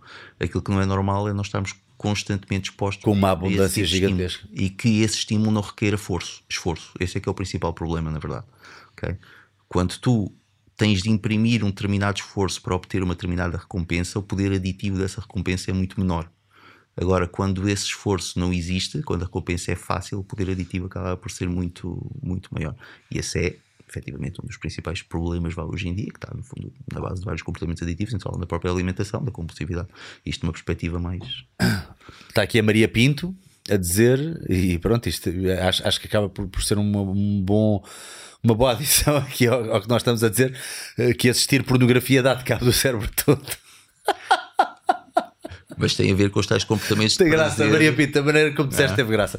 É, entre parênteses, a dopamina, mas é, é, verdade, é verdade, não é? Até essa é a mesma coisa. É? No fundo, nós procuramos, ou seja, as duas formas de prazer mais imediato é o quê? É o sexo e a comida, que estão associadas pois? a duas necessidades biológicas, a reprodução da espécie e a sobrevivência. É? Ou seja, esses são os dois prazeres mais viscerais que qualquer animal tem. É? E a dopamina, a dopamina, a pornografia acaba por ser uma forma fácil, digamos assim, de tentar obter esse, essa elevada recompensa sem esforço. Pois, pois, pois, sem dúvida, sem dúvida, sem dúvida. Estas, estas, estas ideias uh, novas, se calhar não são nada novas, mas uh, as tendências do YouTube é uma coisa que às vezes uma pessoa vai ao YouTube e, e apanha com vídeos, né? e às vezes gera-me algum interesse estes, estes, tópicos. Estas coisas do dopamine fast e essas coisas todas dizem-te algo, ou seja, essas, este jejum da dopamina de agora vou largar as redes sociais e vou largar a pornografia durante um mês ou dois para ver se, se os meus níveis de dopamina baixam e depois voltam a, a, a ser conseguidos apenas com esforço e não com. Ah, é uma tendência para a diminuição da dopamina à medida que, ou seja, depleção de dopamina à medida que tu vais que tu à medida que, que a demanda já é maior. fora da é? tua não. área em particular, diz-me por favor, educa-me no, no, sentido de, de, de, Mas a mim pessoalmente não me faz muito sentido se nós considerarmos que há ali um período não é? O que a pessoa está a pensar um período para depois voltar ao mesmo comportamento a seguir. Ou seja, Ora bem, pois, é? pois, pois. Pronto, isso obviamente que não, não, não, não. Mas por exemplo, olha, vá, trocando isto por miúdos e sendo um bocadinho mais específico, eu fiz uma coisa que eu, não, não por desafio de, de, de internet, aliás, eu, eu, mal publicitei isso, mas eu eh, em outubro não, não bebi álcool. E eu com álcool sou goloso, eu sou aquela pessoa que não bebe uma cerveja, eu bebo para ficar bêbado, ou seja, eu não, eu não tenho mais prazer no sabor de uma cerveja do que tenho numa Coca Coca-Cola, com muita franqueza. Mas quando bebo uma cerveja, já não. Agora vamos beber cerveja. E então, se calhar, passado 10, 15, é de já agora estou fixe. Uh, portanto, tenho um bocadinho essa Sim. gula por, por, por, pela sensação do álcool e de, por, talvez porque, porque me faça lembrar também situações boas com amigos meus, de sair à noite, de curtir, de divertir, etc. Uh, ah, além de lubrificar as interações sociais, como, como todos nós Sim. sabemos, e é mesmo para isso, é mesmo um, e ao largar uh, totalmente, durante até mais do que um mês. Foi Sober October, mas até comecei bastante antes e terminei bastante depois. Portanto, foi para aí um mês e meio, um mês e dois terços, digamos assim. Um, epá, senti que agora tenho bebido naquela de olha, dá-me uma cervejinha. Epá, bebe duas e tipo, está-se bem. Essa mesma coisa com muitas vezes com o açúcar, ou seja, a pessoa quando reduz o consumo acaba por na verdade podem acontecer as duas coisas. O poder de reforço pode aumentar, porque isso depois também depende muito do próprio contexto da pessoa. Pois, eu, é? eu compreendo que haja pessoas que dizem, pá, não podes mesmo tocar Pronto. durante uns tempos, Sim. porque se tu tocares vais descarrilar outra vez. E o, o meu caso não era tão grave. O proibido, vai entrar, é mesmo mais apetecido do ponto de vista comportamental, emocional. E isso vai depender muito da própria pessoa, do contexto individual, e isso já fugirá um bocadinho aqui à, à área, mas pessoas responderão de forma diferente a esse tipo de, de abordagem. Algumas poderão perder, no fundo, ou diminuir o seu interesse por esse tipo de, de, de, alimentos. Falamos do açúcar, no caso do álcool, mas ao ingerir, o poder de reforço pode ser ainda maior, não é? E no fundo voltar a potenciar o, o próprio comportamento, ou seja, não, não, não, resolver a questão, no fundo vai tudo voltar, acaba por voltar ao mesmo. Noutros, como é o teu caso, possivelmente ajudou a é, ajudou, um ajudou, ajudou a, a, balancear, eu creio que sim. Que ajudou Mas depende muito da realidade individual, do contexto individual, ou seja, nesta parte mais emocional, mais neurogénica, é extremamente complexa e é natural que diferentes ou que pessoas com realidades diferentes tenham respostas diferentes ao mesmo, uh, ao mesmo comportamento, à mesma ação, ao mesmo Claro, claro, claro, claro. Engraçado. E pronto, e para terminar aquele, o que eu estava a dizer há bocado, eu há bocado estava a dizer aquilo do. É engraçado como parece que o, corpo humano gosta da previsibilidade e gosta de algo estável e da estabilidade e da homeostasia, não é? Regressar sempre ao equilíbrio, mas aquilo que nos arrebata como seres humanos, e agora já nem estou a falar só da busca do prazer, que acaba por ser um prazer também, mas aquilo que nós consideramos que é artístico e que é bonito de ver, nunca é algo neutro, nunca é algo balanceado. É o melhor gol do Ronaldo quando está em altas, não é? Quando está mesmo lá em cima no headline, é o melhor. hum, a melhor obra de arte que foi, tipo, uma obra feita ali, tipo, num, num, num rasgo de, de- de- de instinto e de, arte, de, inspiração que, que- que veio àquele artista naquele, naquele, naquele preciso momento. É aquela música quando o gajo está mesmo ali, tipo, a sentir com aquele feeling, um, a tocar o baixo, a bateria, ou a guitarra, a cantar, seja o que for. É raro ser uma coisa que seja tipo, olha que comedido que aquele está, estou tão entusiasmado a olhar para ele, está-me a dar arrepios ver aquele gajo ali sossegado a um canto. Claro que não, não é? E isso é engraçado, porque lá está, mais do que só, mais do que só a, a- a disponibilidade tão abundante que nós temos hoje em dia e de podermos comprar todas as bolachas e os doces do mundo e o álcool, etc. hum, também é o- a emoção de- das do, do- artístico e do, do- do bonito. Nunca é algo average, nunca é algo neutro, é sempre algo tipo muito lá para cima ou muito lá para baixo. Hum, Quantidade máxima de gordura, isto é mais uma pergunta do Instagram. Quantidade máxima de gordura absorvida por refeição. Isto por acaso é uma per- pergunta interessante, porquê? Porque eu sei que existe aquele estigma de dizer, por exemplo, em relação à proteína, que nós só absorvemos até 30 ou 40 gramas de proteína por refeição, mentira. que é mentira, porque nós também já sabemos que ah, a pergunta está mal feita. O- A pergunta devia ser feita da forma de quanta proteína é que é de facto utilizada para a síntese proteica muscular, sendo que provavelmente vai absorver. Qual é o máximo de proteína, no fundo, que estimula ou que tem um efeito estimulação da síntese proteica endógena, não é? No fundo é isso. exato. E aí sim parece existir um limiar ali entre as 20 e as 40 gramas, dependendo do, do, do momento. Agora, quanto à absorção, a resposta a essa vai um bocadinho ao encontro da resposta que se dá à questão da proteína. Que não existe um limite, o limite é dado de uma forma percentual, ou seja, não há um, um limite conhecido relativamente a uma quantidade a partir do qual tu já não consigas absorver, ok? Porquê? Precisamente porque o organismo tem mecanismos de desacelerar, digamos assim, a motilidade gastrointestinal para que os alimentos fiquem lá mais tempo que ele consiga absorver mais. Ok, ok. É a mesma coisa que acontece com a proteína. Portanto, aquilo que se conhece são variações percentuais, ok? que tem uma variabilidade interindividual também ela muito grande. Em média, cerca de 90%, mas pode variar entre 80% e 95%. Entre 70% e 95%, depende. Depende muito de pessoa para pessoa. Sobre 90% de, De absorção. de- de- ah, da absorção. Obviamente que quanto mais tu ingeris, mais excretas, porque esse 10%. Estás agora a referir portanto, à gordura. À gordura, certo? gordura Ok. em particular. Ah, ok, 90%, mas depois também vai depender do que, tá- do que estás a comer com a gordura, não é? Depender muito, se ingeris mais fibra, absorves menos, portanto, aí depois acaba a ser, porque acaba por ser eliminada, portanto, se ingeris alimentos muito ricos em cálcio, também se pode considerar que, que- que parte acaba por não ser. eh, Então ser não há um ballpark de gramagem de gordura a partir da qual a Não já, já é desperdício, não existe. Não não é? Agora lá está, há situações onde quanto mais tu ingeris, o risco de esteatorreia, ou seja, das fezes oleosas, Uhum. acaba por aumentar porque percentualmente essa quantidade vai sempre representar mais, Ok, não é? ok, ok, ok. Quais é são as melhores gorduras? Diria que são as, as, as monoinsaturadas, em geral. Estás-me a falar de alimentos ou. De alimentos, de alimentos. Sim, sim, não, alimentos. É que as monoinsaturadas provavelmente são aquelas que nós retiramos mais benefício. Aí tens o, o azeite, sim. Peraí, qual é, que- qual é que era a outra opção?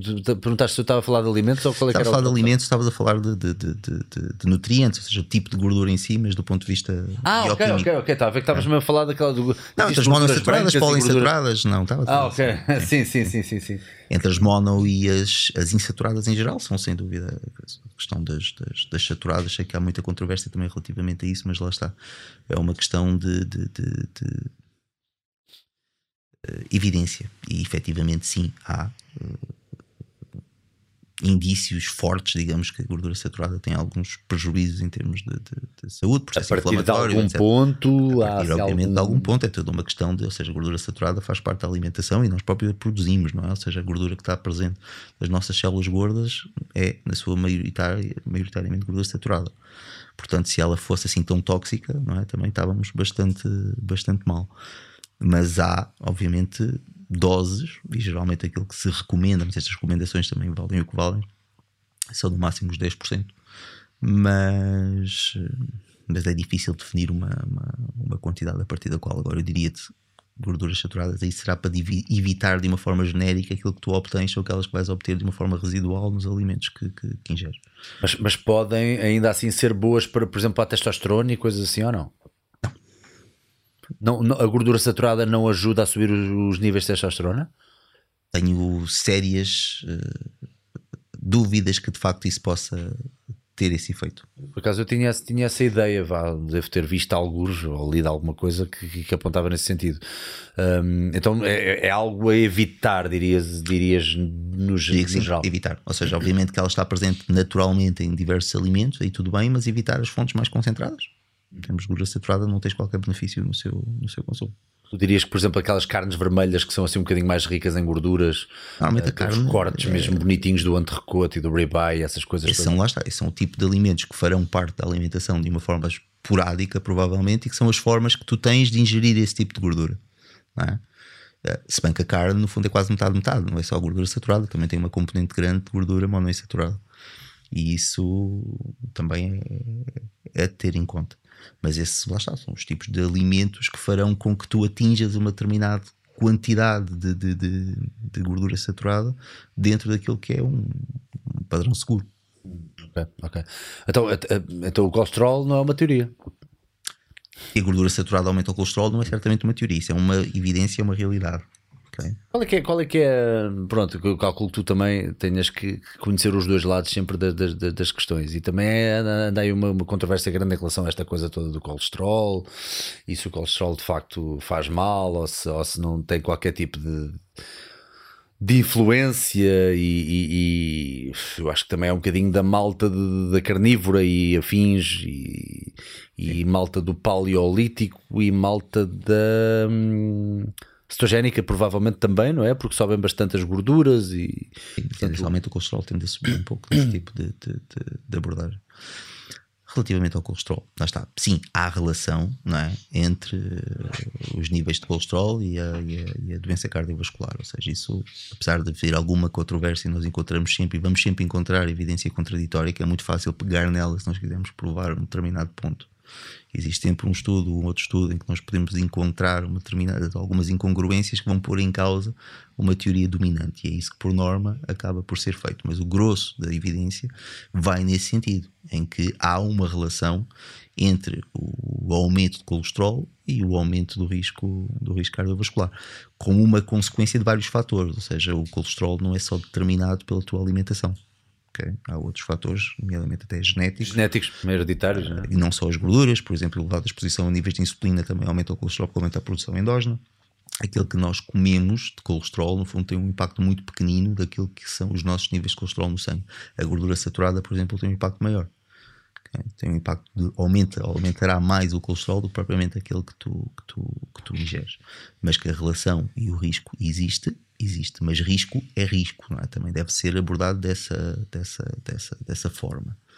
Ah, pois não é uma sentença, não é? Não, é uma é sentença. É? E nós eh, interpretamos mal, mas isso também tem a ver um pouco com a própria literacia que as pessoas têm em ciência. O que é que isso significa, no fundo, um aumento do risco de X%. Não, é? não tem de significar necessariamente muito. Vai depender sempre do teu risco absoluto. Vamos imaginar, eu tenho 37 anos, pratico exercício, ah, não fumo, tensão normal, o meu risco cardiovascular é baixo. É? Se o meu colesterol subir 10 unidades, se o meu risco aumentar 30%, vai aumentar 30% se o meu risco absoluto muito baixo, ou seja, continua a ser muito baixo. Ok. É? okay. Ou seja, do ponto de vista absoluto, ah, as coisas devem ser enquadradas num, num contexto, lá, digamos assim, que é o teu risco pessoal. Okay? E tu tens muitos outros fatores, muitas outras variáveis que influenciam um, o risco cardiovascular e outro tipo de, de, de, doenças. Tu, tu deves ter, tan, tan, nos teus clientes, deves ter tanta heterogeneidade que deve ser complicado responder a esta pergunta, mas assim, eh, em, em moldes gerais, o que é que as pessoas deviam comer mais que não comem e o que é que as pessoas estão a comer em demasia que não deviam comer? Ou, ou vá, ainda mais geral, quais é são as tendências que as pessoas normalmente te apresentam que tu dizes, é pá, caramba. Sabes que, mas isso também tem muito a ver com a, com a, com a amostra. Claro, claro. Não é uma amostra típica, posso dizer. Ok. Ou seja, a maior parte de- de- de- das pessoas que, que procuram, no fundo, a, a equipa e com quem eu tenho com quem eu contacto É malta se calhar já mais interessada, sim, não é? Já mais, do interessadas no bom e no mau sentido. O que é que eu quero dizer no mau sentido? Também muitas delas influenciadas pelas modas. Ou seja, são pessoas que, no fundo, gostam e veem nas redes sociais, procuram com informação, demasiada informação às vezes, sim. Exatamente. E muitas vezes também acabam por ser vítimas de muitos dos mitos que nós, que nós encontramos. Portanto, parece muita gente que, que, que- que segue ou corta bastante os hidratos de carbono com medo que possam engordar de alguma forma, pessoas que seguem jejum intermitente de uma forma típica que nós encontramos nas redes sociais, onde saltar o pequeno almoço, etc. Esse tipo de abordagens, mas se quiseres de uma forma geral, ok? apesar de, por princípio, eu não ter nada contra os alimentos processados, isto por princípio, ou seja, o termo processamento não dá o cunho ao alimento de ser necessariamente mau, mas se no geral nós disséssemos assim à população para reduzir o consumo de alimentos processados, provavelmente era aquilo que teria um maior benefício, digamos assim, em termos de saúde. Isto de uma forma genérica, Ok, Ok. ok. uh, sem querer, uh, no fundo, estar a especificar determinados, determinados alimentos. Pois, e, e- e todos sabemos ao que te referes quando dizes processados, quer dizer, há que catalogar minimamente só para as pessoas entenderem a, a mensagem. Apesar de o que é que não é processado hoje em dia, não é? Um Podemos entrar é nesse debate. não é? Um iogurte é um Pois. alimento processado. Aqui que estou-me a referir àqueles produtos de consumo rápido, refeições rápidas, uh, bolachas, esse tipo de, de- Pois, pois, de- pois, de pois. alimentos, no fundo, Fast food. e que provavelmente haveria um benefício, ou seria a mudança, digamos assim, que seria traduzir num benefício maior. Embora não queira, obviamente, estar aqui a cunhar os, o processado como sendo necessariamente mau e que eles tenham de ser totalmente excluídos da, da, da- da alimentação, mas que teria, em grande parte dos casos, benefício, não tenho, não tenho dúvida. Tu falaste em jejum, eh, como é que tu vês o jejum? Desde a primeira vez até agora mudou alguma coisa? Se é que te lembras do que respondeste na altura. Olha, o jejum Ah. intermitente, relativamente à questão Volta a dizer. da composição corporal, a evidência é clara, não é sequer questão, não é mais benéfico do que a restrição calórica contínua. Isso tem sido muito consistente da literatura, portanto é uma questão que já nem se coloca. É tão benéfico como, desde que se mantenha hum, o aporte calórico idêntico. Em alguns contextos pode ser benéfico, porque pode ajudar a pessoa a manter-se num déficit calórico de forma mais espontânea, fazer com que custe menos manter-se nesse déficit calórico. Porque nós sabemos que há uma relação entre o ganho de peso e o aumento da janela, de janela alimentar, ou o período em que a pessoa se. Pode se- ajudar, não é? Psicologicamente, Pode algumas ajudar. pessoas até. Pode ajudar. Portanto, não é uma estratégia de excluir a, esse, a esse nível. E há de facto pessoas, muitos amigos meus, e eu também, apesar de eu normalmente treinar de manhã, portanto Uhum. também faço um esforço para. Porque de facto não me sinto bem durante o treino se, se estiver a treinar em jejum. Porque faço treino de alta intensidade. Se fosse um cardio soft de ir dar uma caminhada ou fazer uma elíptica durante 45 minutos, não me ia custar nada fazer em jejum. Mas como estou a levantar peso, sinto mesmo uma quebra grande. Ah, mas há muitas pessoas que acordam sem apetite. Lá está, volto a dizer, sou uma delas. acaba por ser até provavelmente o mais comum, não significa que seja o, o padrão ideal, vá, digamos assim, mas é, acaba por ser o mais, o mais comum. Em alguns contextos pode funcionar bem, mas não é uma estratégia necessariamente melhor, vá, digamos assim. E relativamente a outras questões associadas ao jejum, quando falamos em jejum, não falamos só, obviamente, em composição corporal, não é? Portanto, há muitas outras áreas onde, alegadamente, o jejum também poderá, terá benefícios, bem que, embora isso é, acaba por ser tudo bastante discutível relativamente ao tipo de evidência que nós, que nós temos e ao tipo de benefício acrescido relativamente a outras estratégias que nós sabemos fazer exatamente a mesma coisa, nomeadamente o exercício e a restrição calórica contínua, ou seja, a longevidade nós sabemos também está relacionada e que também pode ser conseguida através da restrição calórica Restrição de forma calórica, contínua, não necessariamente sob a forma de jejum, e o exercício também tem um impacto, um impacto positivo. Assim como a renovação das células, não é? Assim como a autofagia. autofagia, pois. ok? Portanto, tudo isto são, são mecanismos que no fundo convergem em processos idênticos e não são necessariamente aditivos, não é? Ou seja, é, é, é controverso e como é impossível fazer o estudo derradeiro, digamos assim, que ia tirar todas as dúvidas, porque simplesmente tudo logicamente não se consegue fazer, vai haver sempre margem para muita opinião e, e foi daquilo que nós. Que nós Pois é, tu na altura tu falaste de alguns dos estudos que foram feitos, até foram com populações altamente adaptadas, como é o caso, por exemplo, dos muçulmanos na altura do Ramadão. Uh, não sei se entretanto já houve mais estudos, mas também o, o grupo de controle, digamos assim, teria, devia ser feito com, ou seja, devia haver uma comparação com pessoas que estão de facto a fazer um déficit calórico já, não é estar a comparar alguém que está a fazer déficit calórico através do intermitente. Muitos. Já existem Sim, vários, mais. vários, vários. Nos últimos anos têm, feito, Uau, têm sido boa. feitos imensos estudos na- na- nessa área, porque o interesse aumenta também na, na- na- própria comunidade científica em vários aspectos. Então estas pancas até são boas, porque o interesse aumenta, lá está. Sim, aumentou, aumenta bastante. O jejum, na verdade, não é nada de novo, ou seja, as dietas, para quem estuda o fenómeno da- da- das dietas, consegue facilmente perceber que é toda uma questão cíclica, ou seja, elas voltam, vão e vêm. Ah, ah, pois. Sim. Ah, pois. Então, não, eh, a, a Warrior Diet, só comer uma vez por, por, por, por dia, era algo atribuído aos, aos romanos? Acho que era aos romanos. o, o próprio low carb, o próprio low carb é uma dieta muito a dieta mais seguida no século XVIII. Uh, depois saiu de moda e voltou no- no- nos anos 80, 70, depois com, com, com o próprio Watkins. No século XVIII já, já, já, havia essa, já havia o low carb, a sério? Havia o, o chamado William Banting que escreveu um, um panfleto, vá, digamos assim, ele próprio seguiu uma dieta desse, desse tipo a perder peso com sucesso e publicou um, um panfleto e ficou de tal maneira famoso que a própria expressão uh, I'm Banting, e Banting é o nome dele, William Banting, uh, ficou associado a eu estou de dieta. E esse foi o primeiro, provavelmente o primeiro relato histórico que nós temos de uma, de uma dieta low carb, o Letter on Corpulence. William Banting, ele, ele, era, ele era o quê? Era coveiro. Ah, pois, pois é que apareceu-me aqui a dizer William Banting, diretor de funeral. E eu, peraí, este gajo não está a falar do mesmo. Era, era ele.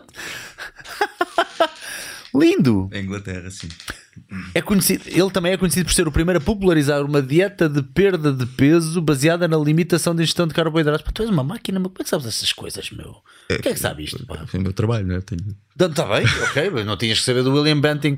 E agora a pensar, ele está a falar de outra pessoa, ele está a inventar, de repente não é de Lecoveiro, está aqui, dire... diretor de funeral. Esse provavelmente vai ser o primeiro. E os jejuns é a mesma coisa. Os jejuns nós temos relatos desde o século X. Não é? Que engraçado. E com o chamado anorexia mirabilis, ou seja, os, os santos da igreja que, que, que se privavam de alimento como uma espécie de punição, principalmente as, as mulheres, ah, como forma de se aproximarem de Deus, etc. Ah, tudo isso são coisas que historicamente vêm tido uma importância um pouco cíclica e que vão, e que vão surgindo. Também no século XVIII, na altura da, da própria era vitoriana, um, começou a ser ou aparecer os chamados até jejuadores profissionais, que eram pessoas que, que, que, que, no fundo diziam e tentavam no fundo vender a ideia de que era possível sobreviver sem comer. E isso, tudo isso, no fundo, isto só para, para, para dizer que de facto é cíclico, ou seja, vão aparecendo, vão saindo de moda, mas depois vão voltando. A questão do próprio vinagre de, de cidra também era muito comum nessa altura, agora voltou tá bem, a ser tá novamente. Pois é, pois é, pois é, pois é. Na altura quem fazia isso era o Lord Byron, que bebia vinagre antes das, das refeições e ficou popularizada também nessa altura. Ou seja, já estamos a falar há dois séculos atrás e que agora volta. Portanto, acaba por ser tudo muito cíclico, já quase foi inventado tudo o que há para inventar. Vai aparecendo. Olha, estás-me a lembrar de uma coisa, que é estas coisas são tão, tão giras de, de, de, de- Há assim algum livro que tenha esse tipo de, histórias ou de, Há um livro- de história da alimentação e de, Sobre a história das dietas em si, só há um livro que eu conheço. Hum. eu não me lembro do nome. Eu ajudo-te a procurar se, se, se achares que lá chegas, se não, deixa estar. É qualquer coisa. Uh, and corsets, porque fala dos corpetes, ele fala da história da- da- das próprias dietas e da evolução da própria imagem corporal, ou seja, de que forma é que. Já vou meter aqui books. And... Por acaso é par porque eu tenho o livro. Ah pá, tá bem, não tens de lembrar do título também. Store. Não. Stays and Corsets? Não, não, não. Isto é Historical Patterns, não. Isto é mesmo de sobre, Sobre- design de roupa.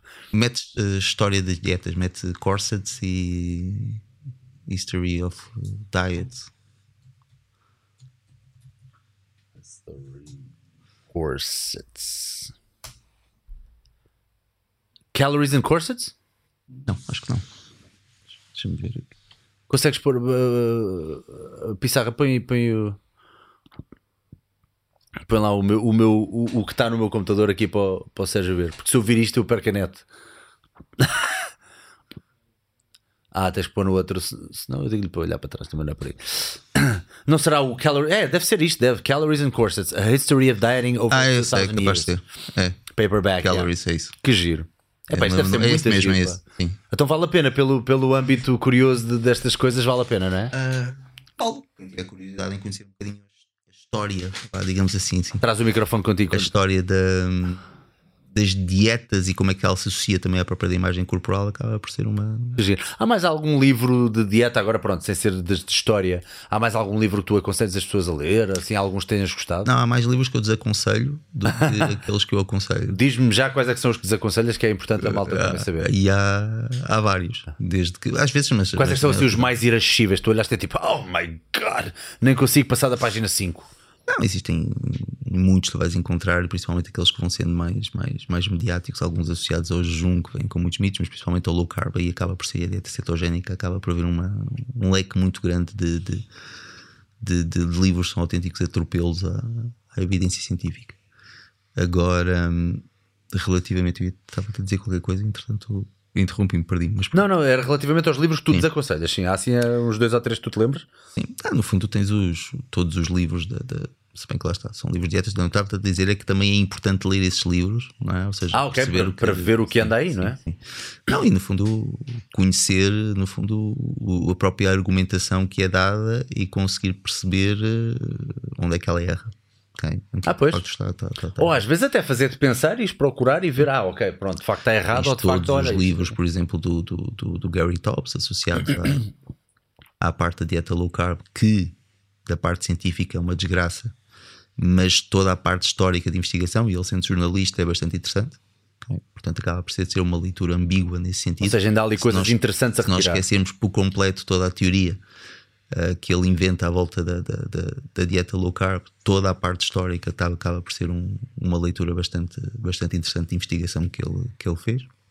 Portanto, acho que tu, em todos os, todos os livros, em todas as obras, acabas por tirar algo de. Eu, na altura, vi positivo. bastantes coisas dele e pronto, pronto, depois vi também a forma como Ar- Aragon lhe, lhe- chegou a roupa ao pelo numa, num congresso, uma coisa qualquer, onde tiveram os dois juntos, porque de facto, quer dizer, ele depois não tinha conhecimentos para passar de um determinado ponto, quer dizer, ele conseguia fazer a pesquisa, porque é um jornalista, mas meteu-se ali numa área onde de facto faltava-lhe conhecimento. Teoria, toda não a teoria insulínica que ele tenta passar acaba por ter É. várias lacunas, não é? Pronto, e, e- e isso é uma, algo que foi. Ah, pá, e é sempre aquela coisa, tentar fazer estudos com base ou tentar fazer eh, pesquisas com base em certas tribos. Ah, as pessoas de- de- da América do Sul, de, de um- uma região, comem, eh, não comem batatas nem arroz mas e, isso- e vivem até aos 100. É pá, que caramba. E Mas qual- isso, isso só prova uma coisa, não é? Só prova precisamente que não existe uma dieta ideal. Ou seja, nós estamos adaptados a sobreviver e a conseguir prosperar em vários ambientes com diversos tipos de alimentação. Com diversos tipos. ok? E não há uma dieta ideal. E a procura de uma dieta ideal é algo que ah, nunca vamos conseguir encontrar. Vai haver sempre espaço para esta ambiguidade. E na verdade, todo este culto das dietas e toda esta informação, mitos, etc., que vai surgindo, eh, entra nesse espaço. Ou seja, a impossibilidade que existe em provar, efetivamente, sem sombra de dúvidas, que existe uma dieta ideal para o ser humano. Ok? Isso é impossível de provar porque não existe. Lá está, tal como quando cada vez que pegam nas blue zones, que são as, as zonas do, do globo onde as pessoas vivem, onde há mais centenários. Quer São dizer, há geneticamente muito constritas, ou seja, também não são bons exemplos nesse sentido. Ou seja, Mas normalmente são ilhas também, são, exatamente, sítios são onde as pessoas isoladas. têm um sentimento, um sentimento de comunidade muito grande, Muito maior, para jogar uns com os outros sim, sim. e convivem muito todos os dias, têm muito pouco stress, quer dizer, não- normalmente não são em ambientes de cidade e com trânsito e coisas assim. Estamos a falar de Okinawa, estamos a falar daquela ilha grega que eu não me lembro Tudo do nome, isto- uma ilha Itália, Sardanha também. a Sardanha, exatamente, e existe outra também. Epá, Existem várias muito isoladas associadas também a comportamentos muito, muito específicos, muito particulares. Essa parte, toda essa parte social, que também sabemos que é, que é importante, e toda também essa questão genética de serem uma zona muito isolada e que aquela pool genética é muito particular. é? Ah, pois. Então tudo isso, tudo isso influencia e não se devem, obviamente, fazer extrapolações para, para o contexto geral. Uh, pegando aqui no tópico do jejum intermitente, houve alguém que me fez uma pergunta também no Instagram que era: jejum intermitente pode levar a distúrbios alimentares? Uh, antes de responder, só para dizer aqui uma coisa: Vasco Pereira, boa noite, Sérgio e Salgueiro. Uh, mais um grande podcast, parabéns aos dois, obrigado. Qual é a opinião sobre os benefícios do jejum? Só para dizer ao Vasco uma coisa: qual é a opinião sobre os benefícios do jejum no que diz respeito à longevidade e aumento de qualidade de vida? Atenção, que nós já respondemos essa pergunta. Portanto, depois, quando vires outra vez, porque vais ver este podcast outra vez, sem dúvida alguma, vais ver no YouTube, fazer like, façam lá todos like, é verdade. Façam todos like, eu dou-vos tempo. Não custa nada. Hum, quando voltares a ver, vais reparar que nós, há coisa de 20 minutos, um quarto de hora, demos a resposta a essa pergunta. Portanto, agora esta, sim, jejum intermitente pode levar a distúrbios alimentares? Não acredito. Pode é ser a manifestação ah, de um distúrbio. O que é que quero dizer com isto? No fundo, uma ok. forma de manifestar o distúrbio de uma forma aceita, uma justificação para um distúrbio alimentar. Ahm, mas não provocar. Ok? Estando na base, não. É muito mais complexo do que isso. Agora, o jejum intermitente ou estar em dieta, seguir esse tipo de abordagem é, efetivamente é, sabe-se que é, em algumas situações, uma espécie de uma anorexia mascarada. ok? Mas como manifestação da doença, não provocando a doença. Ah, ok. Pois, pois nunca tinha pensado nesse, nesse prisma, porque de facto pode. Eu não sou anorético, pois. estou a fazer jejum intermitente. Ok, ok. Conseguir mascarar um pouco essa, essa, essa, Mas não provocar. essa patologia, não é? Podemos chamar de patologia.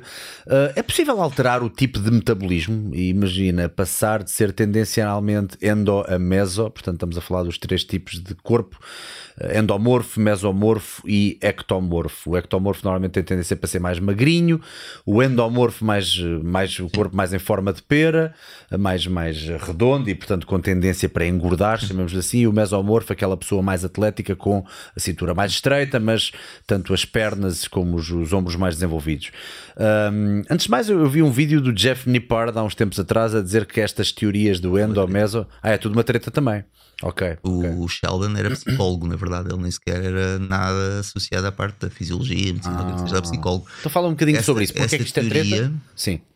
da- da- do- dos tipos corporais eh, foi uma forma que esse psicólogo, que era bastante controverso, porque ele teve até associado àquele escândalo da Ivy League, que apareceram fotografias do. ou tirou fotografias a pessoal nu e depois apareceram no. no- foram, saíram da, da- da- foram divulgadas e era pessoal famoso porque eram estudantes na altura, mas depois tornaram-se pessoas famosas.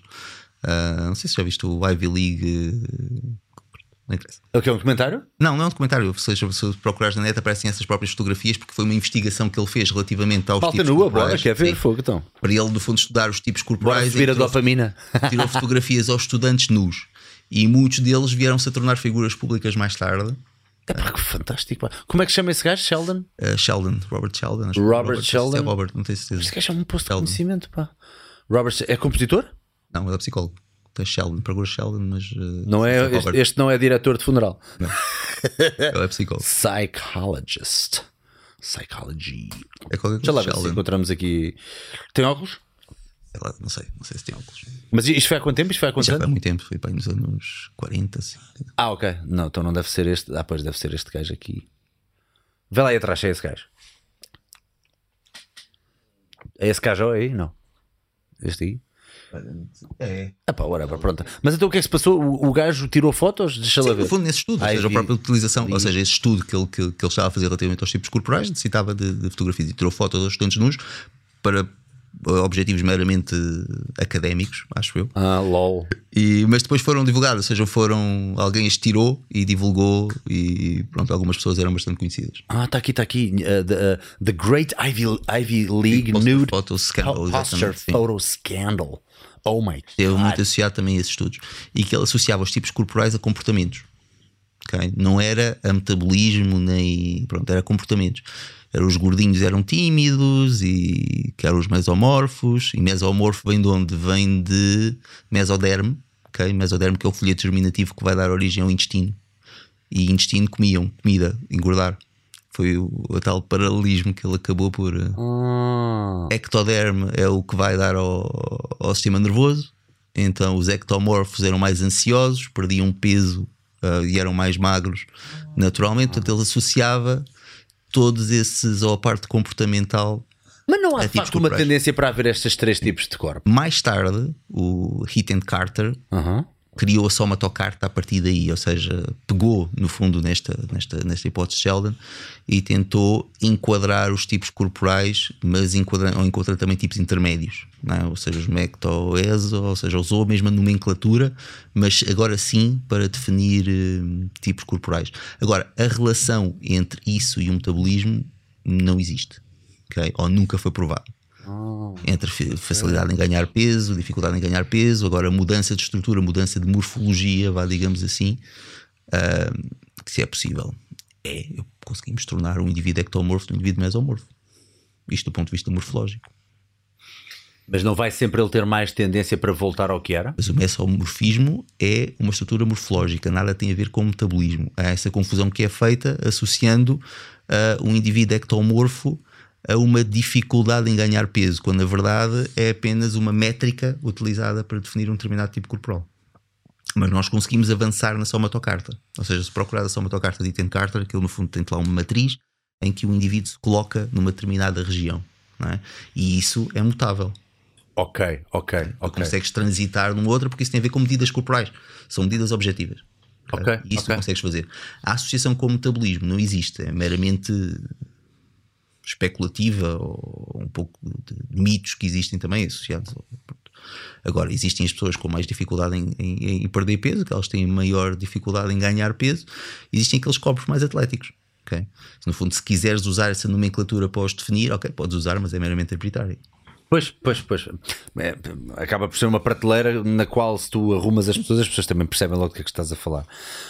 Hum, engraçado, engraçado isto. Não, não tinha noção disto. E, e estes fatores históricos também ajudam as pessoas a compreender como é que começou, se começou a, a- a dizer estas coisas.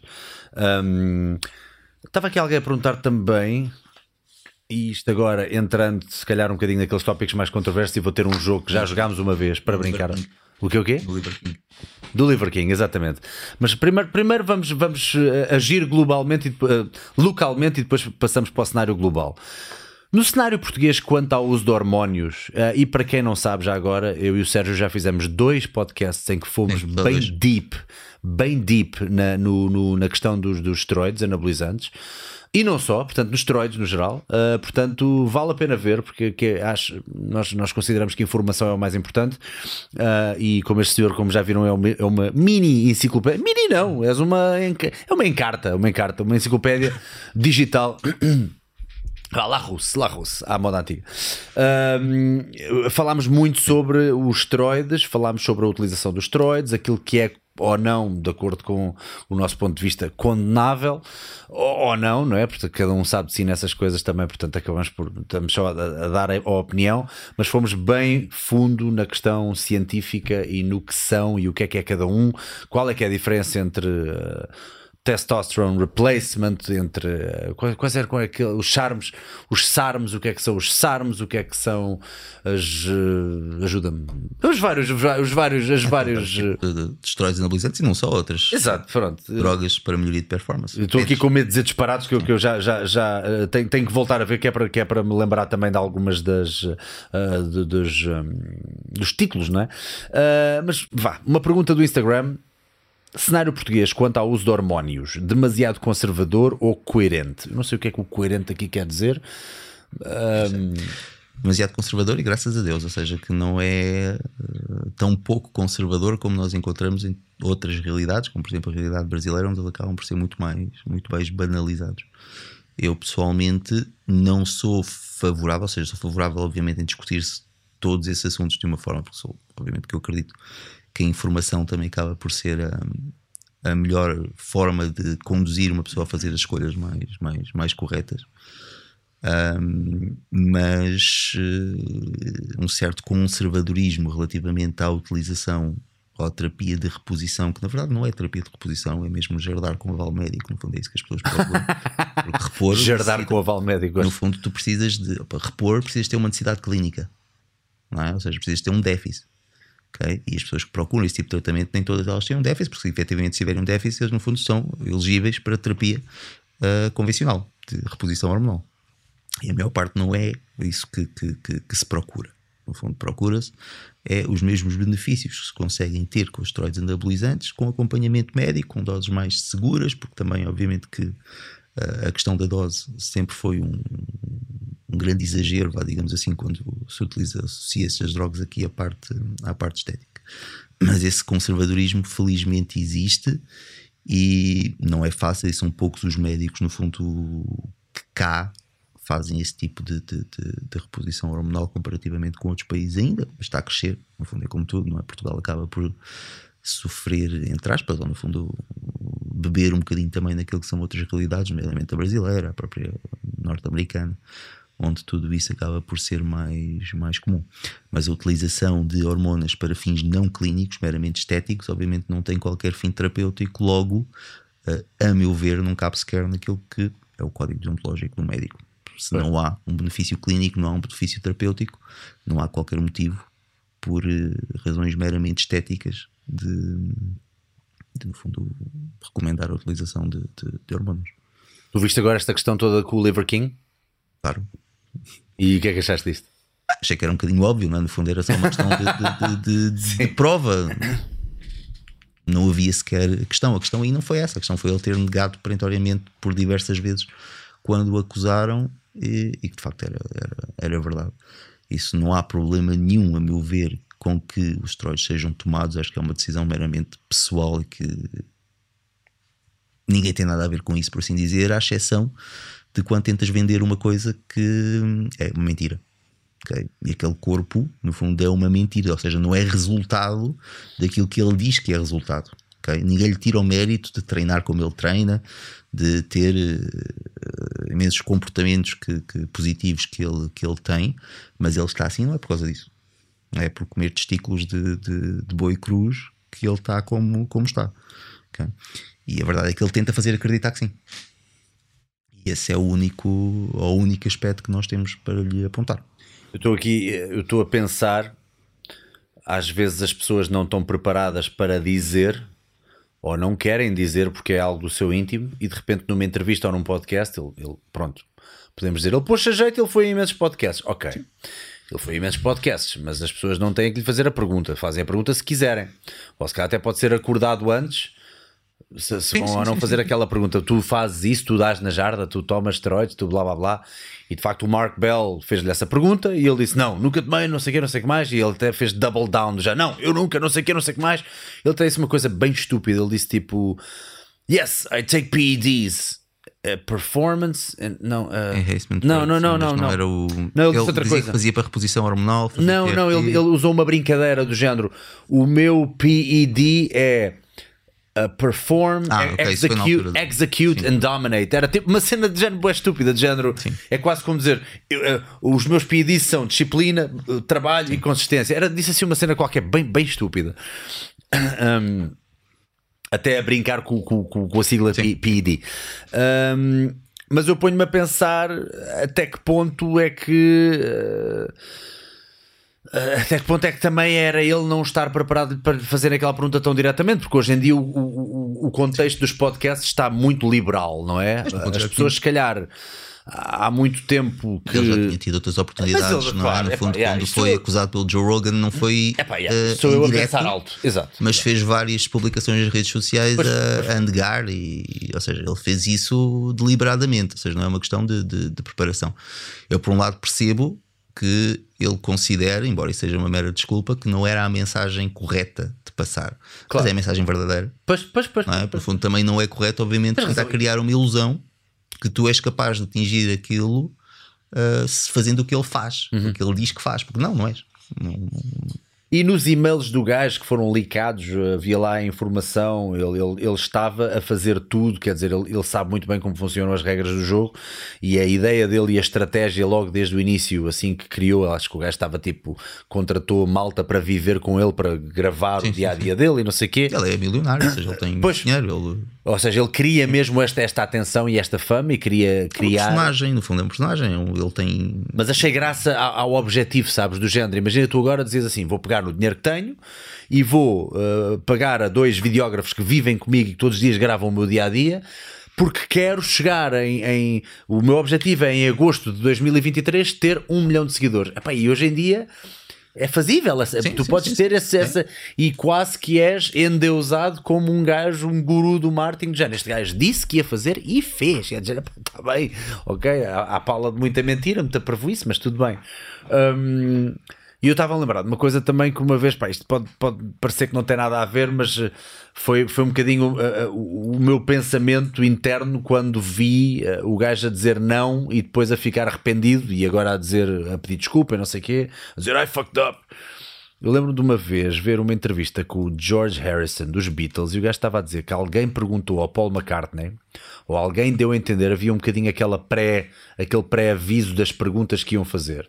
E alguém perguntou ao Paul McCartney: ah, era boa falarmos sobre drogas? E ele disse: Nós podemos falar sobre drogas, ok? Nós podemos falar à vontade sobre drogas, mas se as pessoas mandarem vir ou uma cena assim, a culpa é vossa, porque tu vais me perguntar, eu não vou mentir.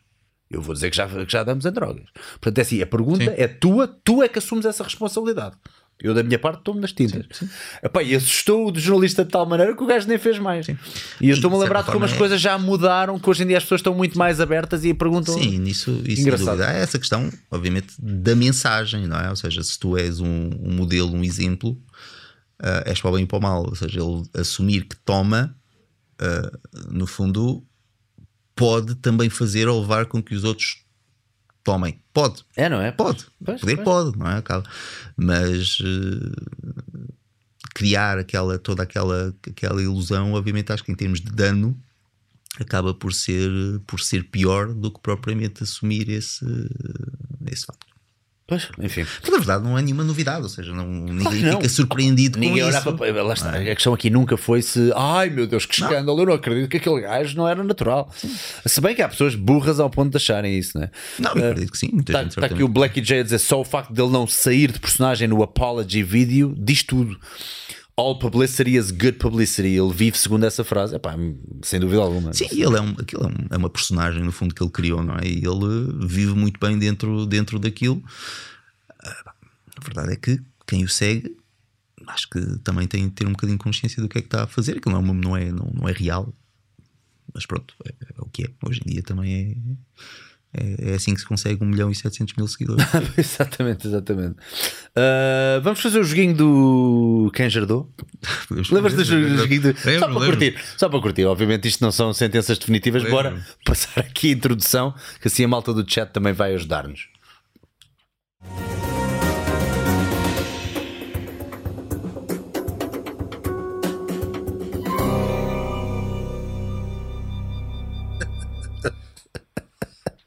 Parece que vai à loja dos gelados, a farmácia parece a loja dos gelados. O gajo vai à loja da Olá buscar. Epá, pronto, a Olá agora vai-me processar.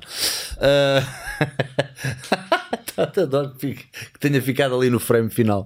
Farmácia, será que jardou?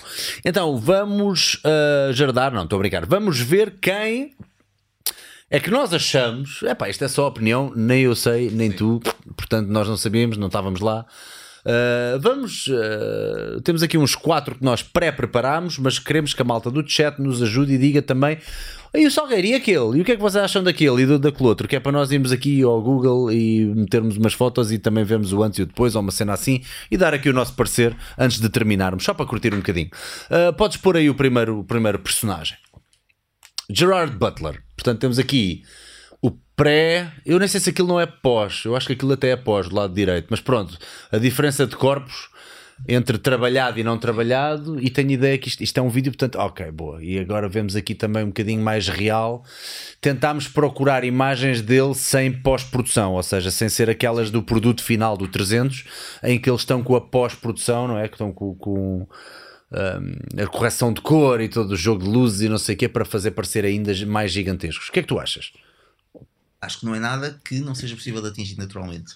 Se, Yeah, yeah, já agora, já agora. Aí, fala aí, falar. se de facto é ou não, é impossível dizer, mas não é impossível de atingir naturalmente. Às vezes, sabes que nas preparações para os filmes é necessário ter um determinado processo e um resultado demasiado rápido e não é incomum a utilização de, de- desse tipo de substâncias com supervisão para atingir um determinado resultado. Mas não é algo que seja impossível de atingir. Portanto, eu diria que é, se ele me dissesse que não, eu acreditava. Mas o que é que tu achas? Sei lá, O que é que vocês acham? eu não conheço. Malta do chat, o que é que acham? O Gerard Butler. Uh, criminoso ou inocente? vão pensando nisso e vão dando respostas enquanto vamos passar ao nosso segundo, ao nosso segundo artista. Aos 13 anos era assim. Eu nem vou dizer quem é ainda.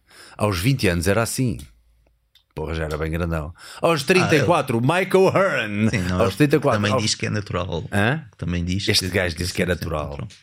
Hoje confirmaram alguém que, que, que, amigos meus que, que, que, o seguem bastante. Eu, eu, sigo, mas não, não costumo ver grande coisa dele. Mas hum, eu não sabia que ele dizia que era natural. O gajo diz mesmo que é natural. É Vou dizer algumas vezes. É pá, está maluco. Eu, eu, pessoalmente não acredito, mas é pronto, lá está. O que é que nele, o que é que vês neste corpo que digas, é pá, não, não dá. Para mim não dá. Assim, em termos em geral, largura da cintura escapular, mesmo a parte abdominal, uh, toda aquela em geral, tudo o que são as proporções, braço, ombros, e geralmente os anabolizantes o que provocam é precisamente um, um aumento maior na parte da cintura escapular, as zonas mais androgénicas, mesmo a parte abdominal com bastante volume. Não. O Tiago Oliveira está a dizer que isto é só à base de ovos de avestruz, vocês não percebem nada disto. Não, pessoalmente no caso dele, não, não, não. Muito me surpreenderia se efetivamente fosse, e pessoalmente acho que seria de ser um fenómeno genético Olha o Blackie J. É Nettie, sem dúvida. Michael Hearn, porque ele toma há tanto tempo que é natural para ele. só tomou uma vez, nunca, só que nunca acabou. Sim, senhor. Próximo personagem. Ah, sim, sem dúvida. Oh, grande Samu! Truita, cara! Olha como ele é agora. Não, isso, uh, não precisa. Pissarra, mete aí para. Acho que dá para perceber mete ali. Mete lá outra vez, o antes e o depois. Mete lá o vídeo outra vez. Pá. Se trita, cara. Sim. Sim? Porque assim? Este é. corpo não é atingível naturalmente? O que é que tens contra o Samuel? Nada. não, nada. Ou seja, eu estou a olhar, Muito obrigado, por exemplo, para o, o acne nas costas, mesmo no peito, notam-se algumas marcas. Pá. Não te vou, ou seja, lá está, estamos aqui numa especulação. Atenção Mas, que sim, ele era bem puto naquele vídeo, ele devia ter aqui 15. Mesmo assim. E agora tem que 28? Isto já há tantos anos, mas já viste? Há tantos anos que isto já foi. cara do gajo, é bem cómico. Pessoalmente não acredito, mas. Eu também acho, eu também acho que sim. É pá, e claramente é assim, um gajo com gosto pelo culturismo e não sei o quê. Normalmente a malta que está muito dentro do culturismo, é pá, tem ali algum prazer em pelo menos fazer a experiência. Sim. E ele foi a palco, não é? Ou vai a palco, isso, ou foi a palco. Isso nunca acontece. Uhum. A experiência normalmente nunca fica por aí. Oh, isto, isto é ele em seis meses, iniciando. Olha, estou a ver aqui coisas que não tinha visto ainda. Televisão. Está aqui a aparecer também um site qualquer. Ah, ok. O retorno de Samuel Massas. Primeira competição, vice-campeão contra sete atletas. Estou muito feliz, obrigado pelo apoio. Estou de coração cheio. Muito bom. Parabéns, Samu. Ele ali do lado esquerdo, trabalhar nas obras, e depois do lado direito. As obras dão caparro. Ok, uh, uh, falta mais um, acho eu. Nós preparámos mais um ou dois. Roveness. Ui, o Van Damme. Deixa-me explicar-te porquê. Porque mesmo agora noto diferenças dele. O que é que tu achas? O Van Damme nos seus tempos áureos, não sei se tens presente o corpo que ele tinha, mas eh, por acaso nós não, não pusemos, mas eu posso pôr aqui no Google. E agora, tu achas que hum, é difícil dizer, a probabilidade existe. Sempre tive alguma dúvida, porque ele de facto era fã de culturismo. Quando, quando a malta é muito fã de bodybuilding, eu, pelo Sim. meio em que estão inseridos e por gostarem de ir àqueles ginásios mais hardcore e treinar e fazer, não é? Sim, sim. E... Porque ele aqui estava, pronto, bastante natural looking, mas depois tu vês-me passado um ano ou dois e agora tem tentado encher mais pelos vistos. É provável que com a idade um e tudo isso, provavelmente uh, podemos chamar de terapia de repetição hormonal, não é? Pois, quer dizer, esta malta tem. Quer dizer, já tem idade para isso. Não, ia dizer tem guita para isso, mas quer dizer, não sei se o gajo, o gajo, teve uns problemas com, com finanças, mas não sei, isso também às vezes é, é aquelas conversas de, de, revista Maria. Mas o gajo aqui está bem bombadão, ah? se não for boga esta foto, está bombadão. Diria que provavelmente sim, na idade sim, dele, né? este tipo de resultados seria muito difícil, embora haja obviamente alguma memória muscular, portanto não era uma pessoa que esteja propriamente a começar. Está aqui alguém a dizer: podem ver o Ryan Dangler. Deixa-me cá procurar. Não faço ideia Ou então, seja. Pissarra, mete lá aí. Ryan Dangler. Repara no chat, o Igor está a pedir para vermos o Ryan Dangler. O que é que acham, malta? Acham que o Van Damme deu na da fruta ou nunca deu na fruta? Epá, estes gajos. Nem é bem o caso deste, mas irritam bem estes putos. N- Não é o caso deste, por acaso este até parece ter um pescoço bem desenvolvido, mas irritam bem aqueles putos que não têm pescocinho nenhum, mas depois têm cara de criança, mas depois bué da bomba de tons. Epá, eu diria que sim. Está aqui, pá. Parece Diria, um pássaro. o Bagabra está a dizer que ele parece um pássaro. Ah, pá, é- diria- é, é- é difícil dizer, ou seja, Ah, pode de facto ser, isto para mim não é nada difícil dizer, eu acho que está bombadão. Mas ele diz que é natural, este, este gajo. provavelmente. É pá, por amor da santa. Eu não acho. Vê lá em que sites é que já, já estás a, Este gajo já está a entrar naqueles sites, ainda daqui a bocado me vai saltar uma pilinha para cima. Depois pronto, o, o, o YouTube cancela isto tudo. Ah, é pá. Ryan Dangler. Olha este, olha, o Teta está a perguntar: já virou o vovô Maromba? Quem é o Bobo Maromba? não sei.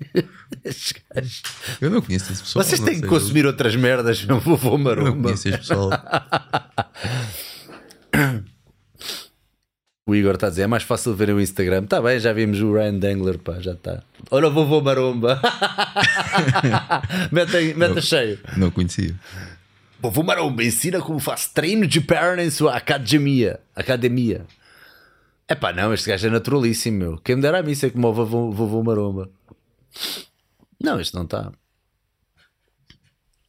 Ah, pá, isto é lindo, vovô Maromba. Mãe do céu.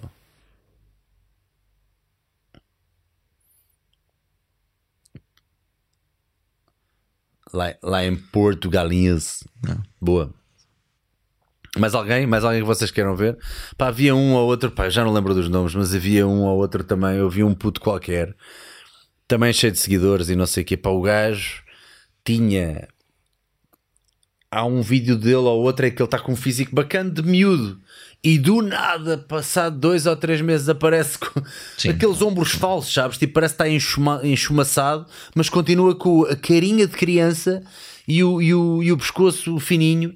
Epá, esses irritam-me. Esses irritam-me que apetece dizer assim: ó oh, puto, Fónix, meu, continuavas, meu, estavas aí bem. Para que essa merda, meu? Não te deixes levar pela malta a dizer que estás pequeno ou não. Continua, meu. Ganha essa, essa maturidade muscular que demora tempo a conseguir, é suposto. Normalmente a, a tendência é um bocadinho, ou seja, iniciar-se cada vez mais, mais cedo e ser cada vez mais, mais comum. E vai muito, vai muito ao encontro que estávamos a falar um bocadinho. No fundo, esta geração é muito imediatismo e resultados rápidos.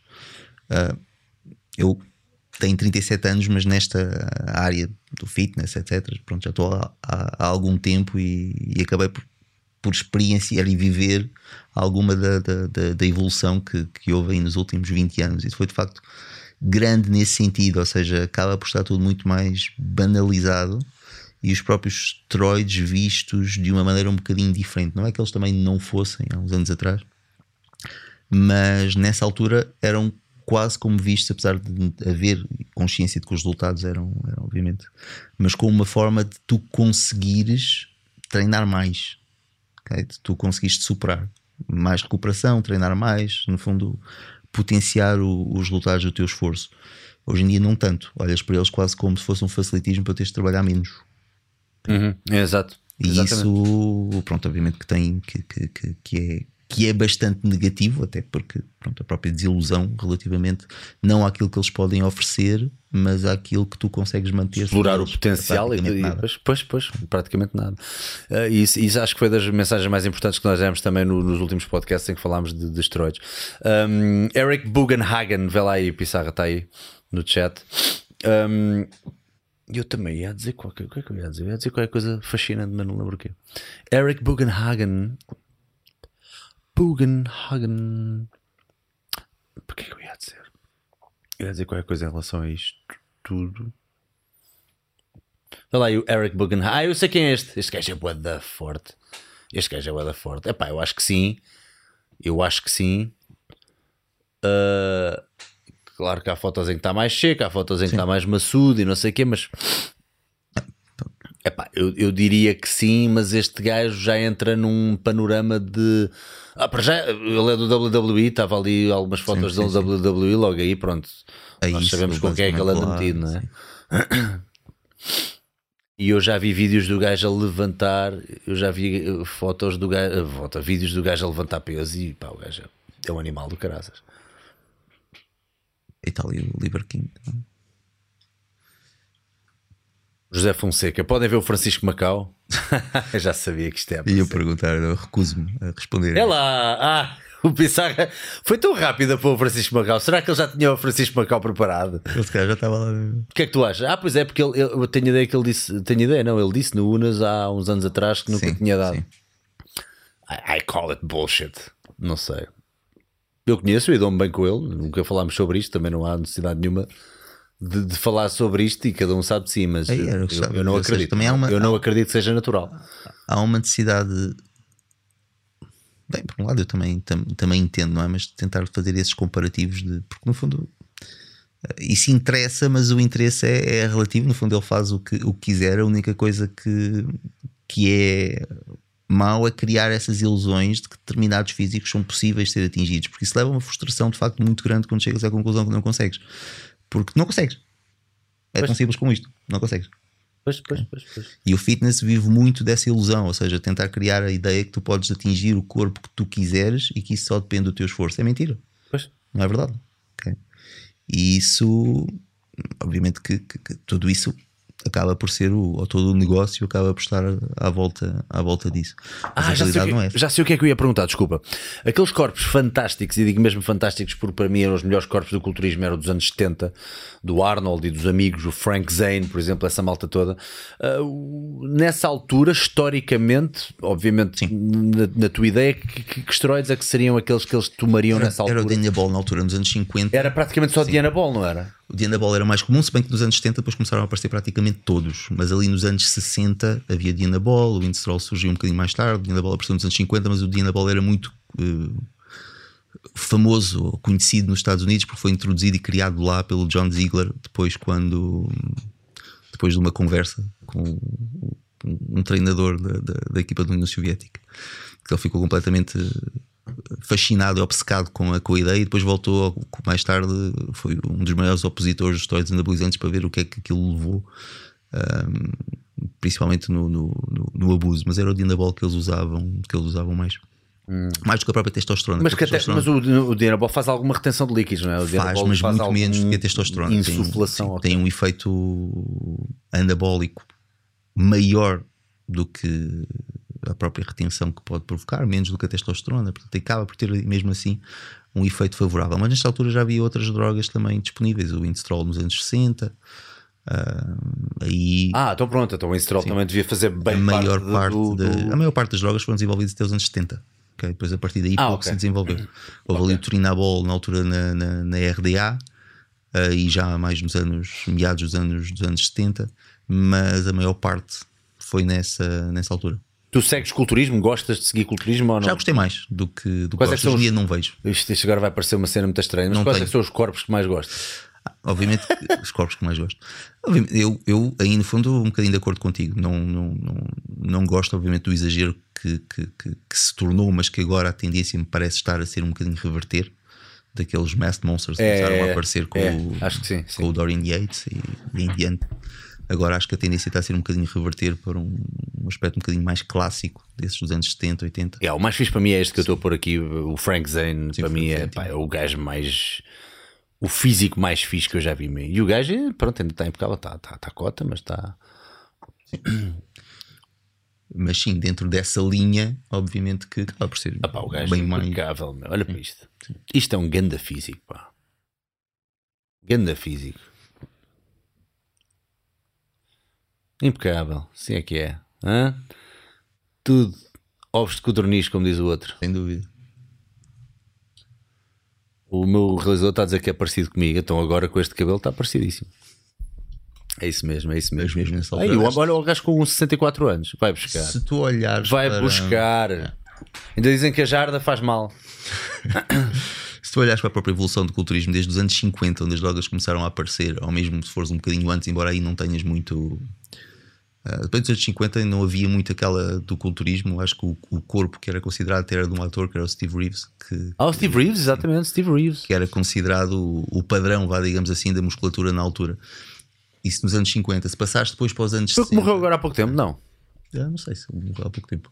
Eu não sei se não foi o Steve Reeves que morreu agora há relativamente pouco tempo. Um, ah, não, 1 de maio de 2000, não. Quem morreu agora foi. Mas foi outro assim desta era, morreu agora há pouco tempo. Passando dele para o Larry Scott, Sim. depois para o Arnold, uhum. etc. Tu vês uma evolução em termos de crescimento muscular enorme. Okay? E isso não tem, obviamente, a ver com uma evolução dos métodos de treino de uma forma tão, tão rápida ao longo, ao longo dos anos. Obviamente que tem a ver muito com a própria utilização e aparecimento de novas drogas, outros protocolos de utilização. Isso infelizmente, é, é, não vale a pena tentar mascarar que o culturismo pronto, acaba por estar muito baseado na utilização de, de, de esteroides anabolizantes, não invalida, obviamente, o, todo o esforço, dedicação e os atletas que, que, que, que são, mas sem esteroides seriam completamente diferentes. Yeah. Põe lá as imagens do Steve Reeves, pá, para a malta ver. Oh, e o caraças, meu. Pois eu já estou aqui há meia hora, pá. O Pizarro é lento, pá. Notas claramente que é um corpo que acaba por estar muito menos seco. Uh, aí já, já havia esteroides anabolizantes, havia testosterona tinha sido sintetizada já há algum, há algum tempo. Impecáveis, pá. Mas. É que eram homens a sério, pá. Bem, vamos fechar, que já, já passam duas horas e quelque chose. Um, quero agradecer muito a participação da malta não só através do chat, mas através das perguntas que fizeram do Instagram. Obviamente que é sempre difícil fazer todas, mas eu acho que conseguimos tocar tópicos e para mim o desafio é sempre com tanto podcast de nutrição que já foi feito Sim. e nós, só nós os dois já, já é o quarto, epá, é sempre difícil uh, achar novas. Um, áreas da nutrição por onde podemos navegar, apesar de haver sempre, há sempre coisas novas a falar mas acho, acho que cobrimos aqui uma série de tópicos que dificilmente cobri noutros podcasts, seja com outras pessoas uh, especializadas na área da nutrição ou uh, mesmo contigo. Portanto, eu acho que tivemos aqui uma série de tópicos engraçados que vão dar aqui food for thought aos nossos ouvintes. Não sei se há alguma mensagem que queiras deixar, mas acima de tudo eu queria um, ehm, que dissesses os teus, as tuas redes sociais, uhum. onde é que as pessoas podem encontrar, e uma palavrinha final aqui para os nossos ouvintes. Quero só agradecer, não sei se, se, se, se mais alguém que veio cá quatro vezes ou teve essa oportunidade, mais alguém que teve cá vindo quatro vezes? Não, não, não. Não. não. Um... Caramba, de quatro? Já está agora.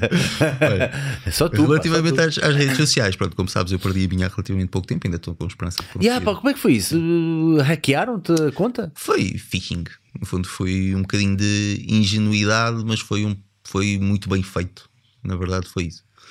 Uh, basicamente, não é, um, não é nada de novo recebi uma série de, de, de, de, de mensagens mesmo no telefone com tentativas de reposição de código. Ignorei completamente, mas depois recebo um e-mail mesmo do, do, do Facebook, supostamente do endereço oficial, que é do facebookmail.com e que está listado, a dizer que tinham entrado na minha conta com um dispositivo em Lisboa, okay, que, um dispositivo suspeito, não sei o quê, para eu rever. Uh, ir rever, whatever. Fui lá e mudei password, pronto, acabou. Epá, olha, mas ainda bem que diz isso, que é alguém que esteja a ouvir pode. Sim, pode e depois foi bloqueado, ou seja, foi, foi, foi, bloqueado automaticamente porque Caramba, alguma coisa foi feita que, que, que, que disputou logo o, o bloqueio. Claro. Portanto, ainda estou a tentar recuperar, mas entretanto também comecei um novo, também não há de ser, há coisas piores na vida, certamente, portanto também se. Coloca aí, coloca aí o Instagram do, do Sérgio. O Sérgio, portanto, agora neste momento passou para Sérgio.sveloso. Estou a dizer bem, não estou? Sim. Sérgio.sveloso e vejam o Instagram deste senhor porque ele está sempre, sempre a colocar informação de muito boa qualidade. Eu tinha mil e muitos posts e quase Ei. 50 mil seguidores. Tu guardaste os teus posts todos antigos? Não, mas uh, não guardei os, o, o, maior erro foi o quê? Guardei as imagens, não guardei os textos. Ei, é que os textos é que dão trabalho, as imagens já estão Os textos é que, dão, é que dão trabalho. Pois, porque ele faz a, a, coisa boa de não, deixe, não se ficar só pelo mimo ou só pela foto, ele dá uma explicação e muitas vezes a, a explicação até acaba a dizer assim: continua nos comentários e pumba, é pumba, pumba. E isso é importante porque é, é através dessa explicação é que vocês percebem de facto aprofundam a matéria e não é apenas um mime a explicar uma coisa que depois vocês ficam à nora. Uh, mas é pá, pronto, vamos, vamos dar-lhe uma força também, seguir um, e colocar uh, também as vossas questões através dos comentários, etc. Agora lá está isto. dar uma força a nível de engagement aqui ao Sérgio, que pá, realmente esta cena do hacking, este, este phishing que, que, que te fizeram e que te acabam, acabaram por te roubar o. Ainda tenho esperança de conseguir mas também não recuperando. Olha, ah, olha leva tempo, mas, mas leva pronto, tempo, não antes nada de... Muito bom, muito bom. E, e, uh, e a Metaclinic é uh, ao pé das Twin Towers, é aqui perto em Sete Rios. Em Capelito. Exatamente. E como é que as pessoas podem entrar em contato? Através de. Através do site, através do Instagram também. É o que é metaclinic.pt. Metaclinic.pt. Portanto, quem quiser algum tipo de acompanhamento dentro destas áreas que estamos a falar, metaclinic.pt e, como estamos aqui a ver também, existe um Instagram. Portanto, hoje em dia as coisas estão muito facilitadas. Acesso é coisa que não falta. Quero mesmo agradecer do fundo do coração teres vindo aqui mais uma vez, que eu sei que tens um dia eu bastante preenchido. convite. Esta hora não, esta hora normalmente estou a dormir, que eu deito-me sempre muito cedo. Aliás, aquele... o meu dia começa às 5 da manhã e acaba. Às 5 da manhã?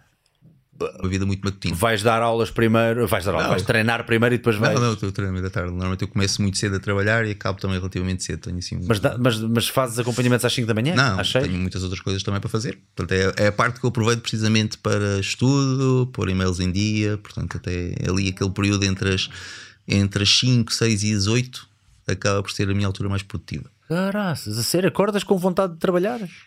Acordo, mas eu sempre fui muito mais matutino do que, a sério? do que vespertino. Ia com caraças. E, to e tomas café? Claro, muito. mas nem é, nem é tanto por isso. Aliás, eu, a minha última refeição é às quatro e meia da tarde. Ou seja, eu tenho uma, uma vida muito mais. Portanto, eu agora, a esta hora. Estás a ser jejum intermitente? Não, isto não é. Seu falso. Não, não é jejum intermitente. Sim. Mas a esta hora eu já estava a dormir eh, há umas duas horas à vontade. Ai, é com... Epá, olha, então, mas acho que valeu a pena, malta. Olha, uh, façam like no vídeo, uh, partilhem com quem acharem que beneficia-se sempre destas informações. Quero agradecer-vos mais uma vez eh, a vossa presença e vamos ver se existem mais podcasts a vir ainda este mês ou se então depois com calma em janeiro. E parem de gozar com o meu cabelo, se faz favor, que vai ficar lindo, porque assim que crescer o preto aqui por baixo e juntar. Olha, o gajo está a fazer zoom e tudo. Epá, realmente a tecnologia é espetacular. Uh, vou, vou parecer uma tigresa uh, e não, não vou rapar o cabelo, vou assumir tipo melão, vou ficar com um cabelo lindíssimo. Não, eu acho que vou parecer o Brad Pitt nas lendas de paixão. Queres ver? Eu acho que vou ficar exatamente igual ao Brad Pitt nas lendas de paixão. Lendas de paixão. Estou a escrever em, em, em inglês porque eu não sei o nome em, em português. Legends of the Fall, acho eu. Vou ficar exatamente assim. Não tenham dúvidas que eu vou ficar exatamente assim, ok, malta? Estás a pôr para quem? Estás a pôr para. Ah, yeah, o Sérgio não está a ver, mas eu depois já lhe mostro o Brad Pitt. Ele também já viu o Brad Pitt, de certeza. Mete lá outra vez, mete lá outra vez, ele olha para trás agora. Olha, estás a ver, pum, é exatamente assim que eu vou ficar. Portanto, oh, muito bem. Sérgio, muito obrigado por tua obrigado uma vez mais. pelo convite mais uma vez. E uh, amanhã ou depois já deverá estar no Spotify também no iTunes, mas façam um like aqui no vídeo, que isso é muito importante. Um abraço, até à próxima.